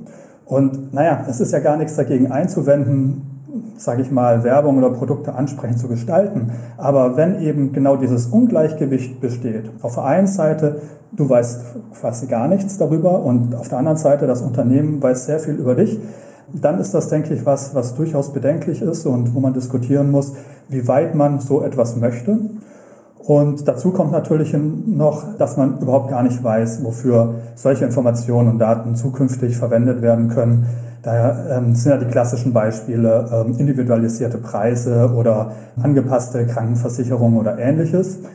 Da sind wir zum Glück noch von entfernt, aber das sind natürlich alles Sachen, die auch noch kommen können, die man heute quasi nicht weiß, die man dann zukünftig nicht mehr unter Kontrolle hat.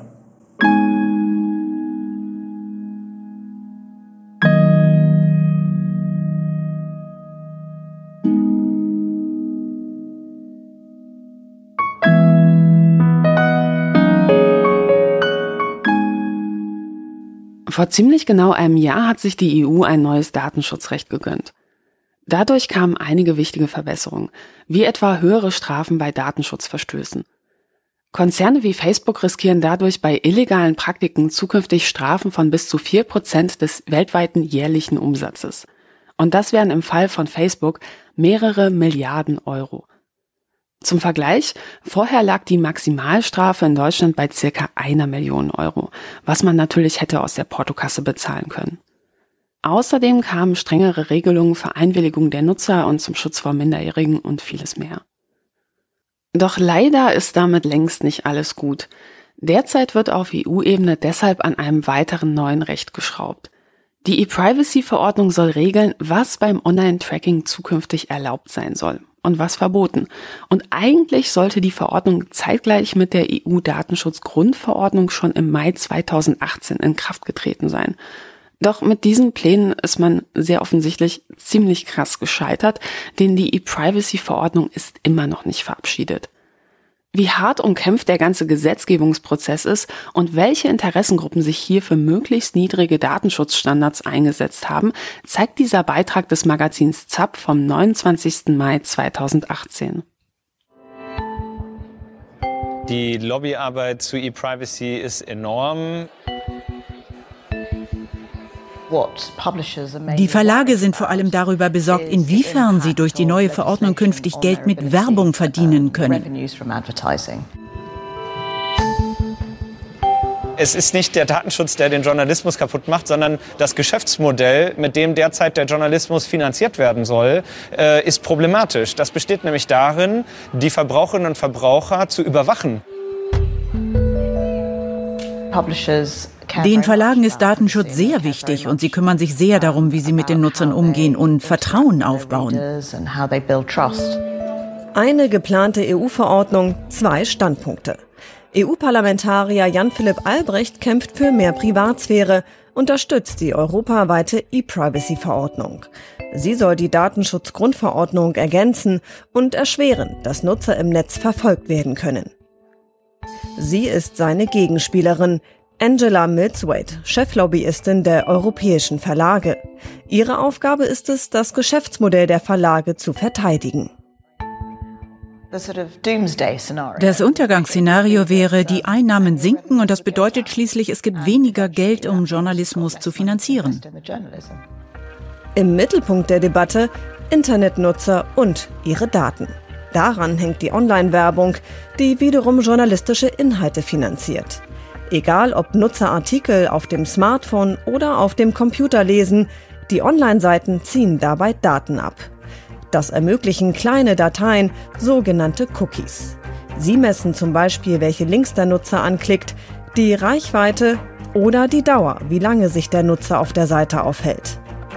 Was die Werbung angeht, kommt ein Großteil der Cookies oft von sogenannten Drittanbietern, also fremden Firmen, wie viele dieser Cookies aktiv sind, zeigt ein Programm.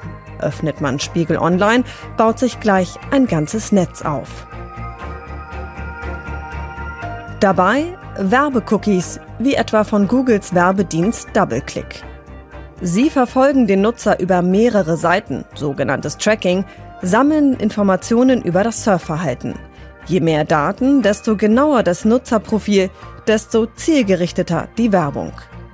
Öffnet man weitere Seiten wie Bild.de und Süddeutsche.de wird das Ausmaß klar.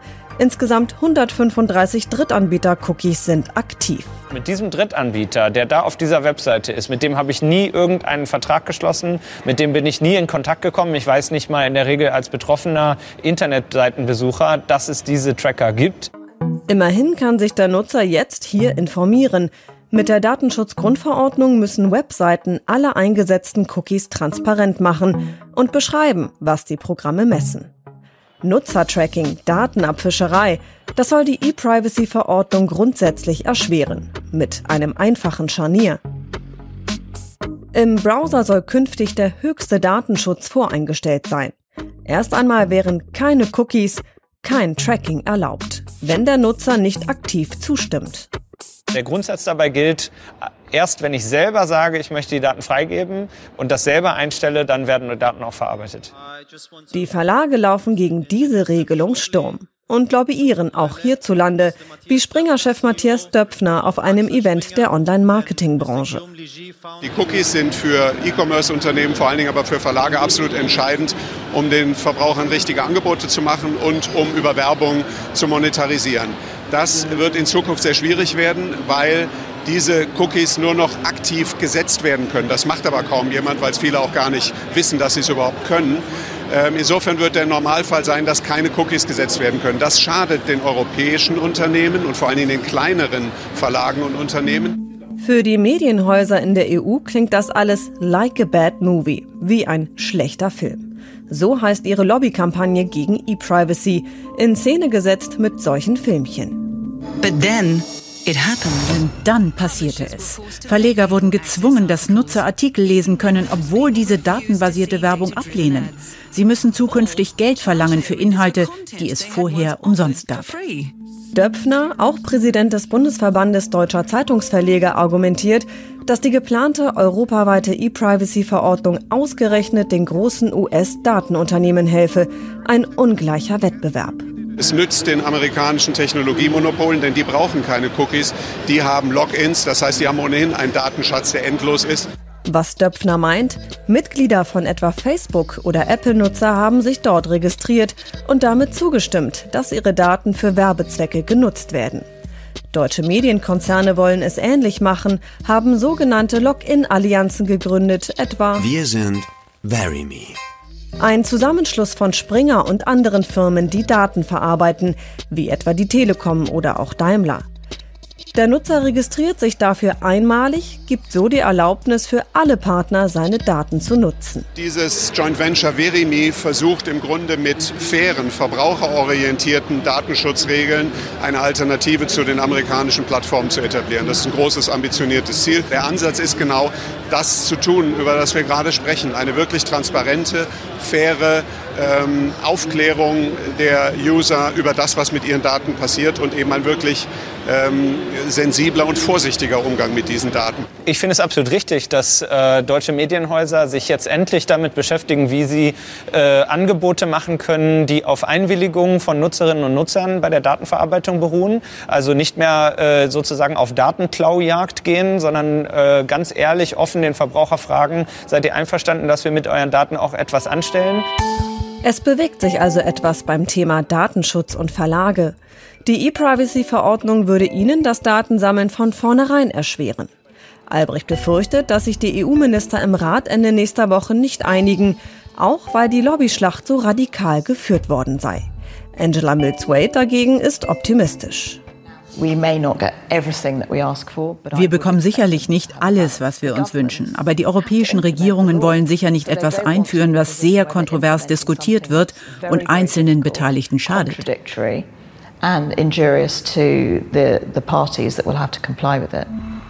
Egal, ob Brüssel die Regeln für Nutzertracking verschärfen oder noch einmal überarbeiten will, die Verlage müssen ihr bisheriges Online-Geschäftsmodell überdenken. Übrigens, eine Anekdote am Rande. Die New York Times hat nach Inkrafttreten des neuen europäischen Datenschutzrechts vor gut einem Jahr kurzerhand das Werbetracking für seine europäischen Leser komplett abgeschaltet, weil es einfacher war. Daraufhin aber haben sie etwas sehr Überraschendes festgestellt. Die Werbeeinnahmen sind gestiegen. Es geht also durchaus auch anders. Die EU-Abgeordnete und Urheberrechtsexpertin Julia Reda sagt, dass die europäischen Verlage sich mit ihrer ablehnenden Haltung zur E-Privacy-Verordnung vor allem selbst schaden.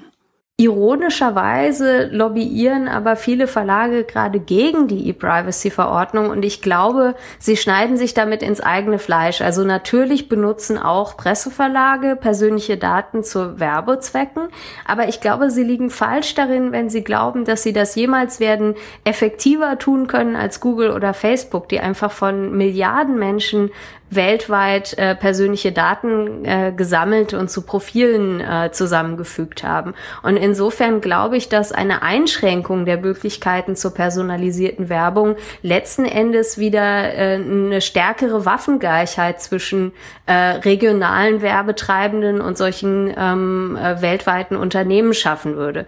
Nach aktuellem Stand wird die Entscheidung zur E-Privacy-Verordnung wohl bis weit nach der Europawahl prokrastiniert werden. Der Verbraucherschützer Florian Glatzner hofft zwar auf Verbesserungen, kritisiert aber, dass auch diese Reform eigentlich nicht weit genug geht. Darüber hinaus könnte man natürlich noch diskutieren, ob man sagt, okay, gewisse Formen des Trackings gehen gar nicht, die sind einfach schlicht nicht verboten. Äh, da muss ich allerdings leider sagen, dass das derzeit überhaupt gar nicht mehr in der Diskussion ist. Also beispielsweise gibt es Modelle, wo die Internetanbieter den kompletten Traffic der Nutzer mitschneiden können, um dann eben darauf basiert Werbung auszustrahlen.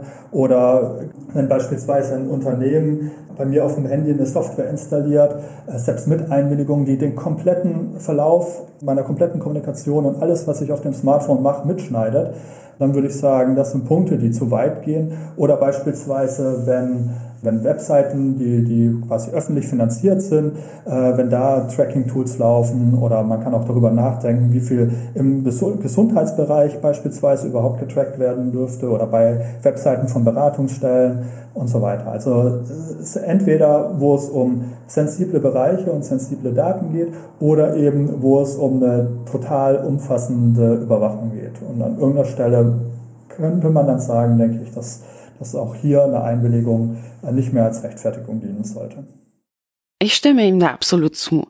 Nur weil es möglich ist, jeden Klick eines Nutzers zu tracken, müssen wir ja nicht als Gesellschaft sagen, das ist okay, mach mal ruhig ein Businessmodell draus. Und wie informiert eine Einwilligung online oft ist, wissen wir ja alle. Ich habe die Datenschutzerklärung gelesen, ist die größte Lüge überhaupt. Ein Forscherteam aus den USA hat sich übrigens einmal angeschaut, wie lange man brauchen würde, wenn man alle Verträge lesen würde, die man pro Jahr so abnickt. Fazit, man müsste seinen kompletten Jahresurlaub opfern. Und zwar komplett. Na, wer macht das schon? Also klickt man es einfach weg. Natürlich würde man mit einem Verbot bestimmter Tracking- und Werbeformen nicht ausschließen können, dass einige Unternehmen trotzdem tun, was sie wollen. Wir haben ja momentan im Bereich Werbung und Marketing so eine Art goldenes Zeitalter, so eine Art wilder Westen, wo einfach viele Leute unglaublich viel Dinge tun, die teilweise auch extrem illegal sind. Aber durch eine Reform würde man zumindest bewirken, dass die Großen die Finger davon lassen, weil eben hohe Strafen bei Verstößen drohen würden. Klar, die Aufsichtsbehörden können nicht jede einzelne Datenbank jedes einzelnen Unternehmens sich anschauen. Meistens können sie überhaupt nicht in die Datenbank schauen. Aber der Cambridge Analytica-Skandal wurde schließlich auch erst durch einen Ex-Mitarbeiter ans Licht gebracht, der sich entschlossen hat, auszupacken. Und kein Unternehmen kann ausschließen, dass so etwas passiert. Und viele Unternehmen wollen das eben auch nicht riskieren. Es gibt eben auch in der IT noch genug Leute, die nicht Teil von so etwas sein wollen. Und das gibt mir persönlich sehr viel Hoffnung. Und wir müssen uns ja auch mal klar machen, worüber wir hier reden. Wir reden darüber, dass Unternehmen psychologische Profile von Nutzern machen.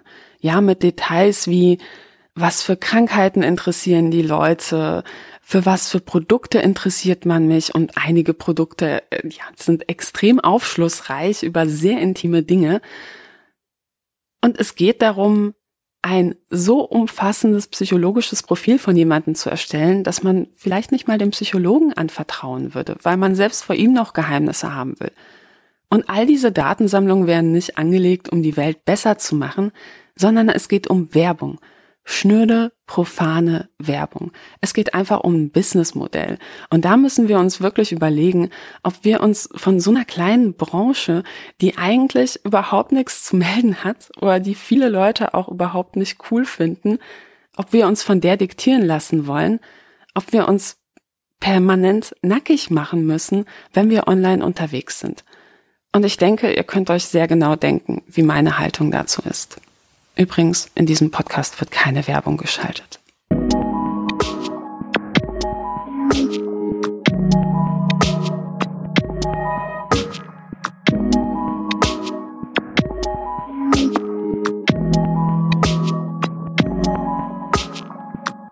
Also ich glaube ja, jeder hat etwas zu verbergen. Und zwar seine Privatsphäre. Und ich glaube, dass es bei dem Thema nicht nur darum geht, welche Konsequenzen das alles für uns als Individuum hat.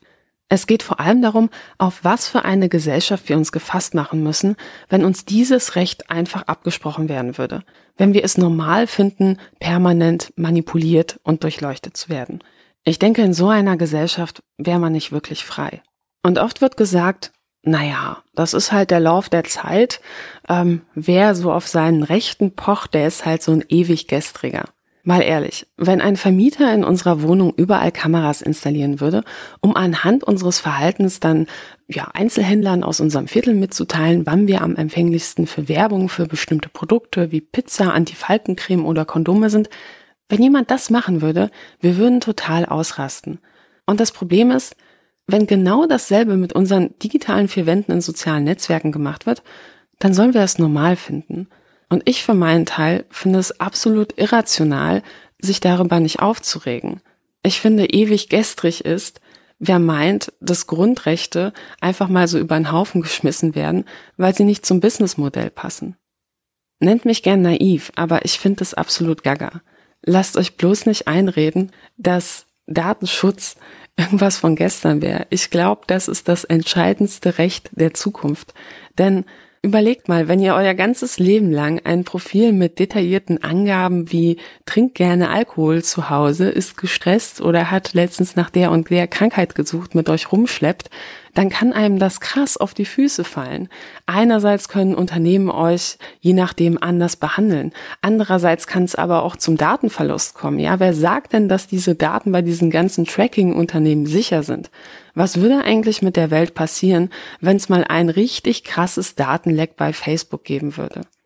Und übrigens, das Argument, du nutzt doch auch ein Smartphone, ergo ist dir Datenschutz nicht wichtig und du hast quasi keine Legitimation, dich darüber aufzuregen.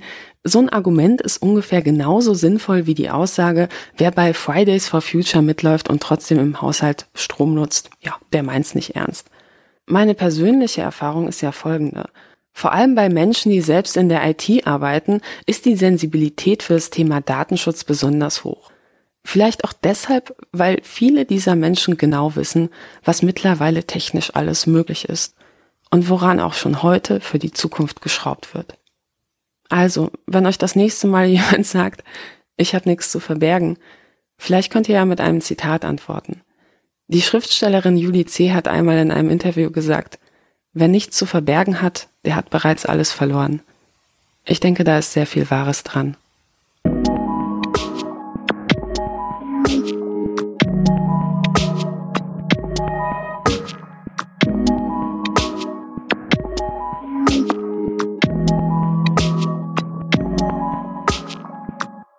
Und damit sind wir auch schon am Ende der vierten Folge des Denkangebot Podcasts angekommen. Ich hoffe, es hat euch gefallen. Wenn ihr das Thema spannend findet, hier noch ein Hinweis in eigener Sache. Ich habe kürzlich ein Buch über das Thema Datensammlungen und Überwachung geschrieben. Es trägt den Titel Die Daten, die ich rief und ist bei Lübbe erschienen. Ihr könnt es bei jedem Buchhändler eures Vertrauens bestellen. Und übrigens, ich muss was loswerden.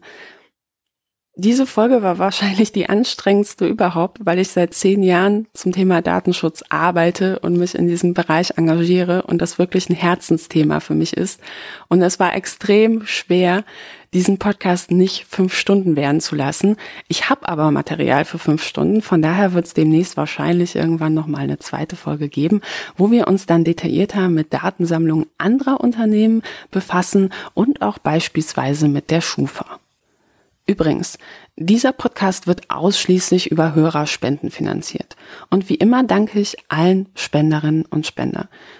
Wie ihr euch sicher denken könnt, ist das Feature-Format so ziemlich das aufwendigste, was man im Podcast-Bereich machen kann. Und es dauert immer sehr lange, das vorzubereiten, wie man vielleicht an dieser Folge merkt, weil sie später kommt. Aber ich finde es trotzdem ein super geiles Format, gibt's auch nicht so häufig. Und ich freue mich daher umso mehr, wenn ihr eine Spende dalasst. Und besonders danken möchte ich diesmal all denjenigen, die einen Dauerauftrag eingerichtet haben. Ehrlich, ähm, ich hätte nicht mit dieser großen Unterstützung gerechnet und das haut mich ehrlich gesagt total um.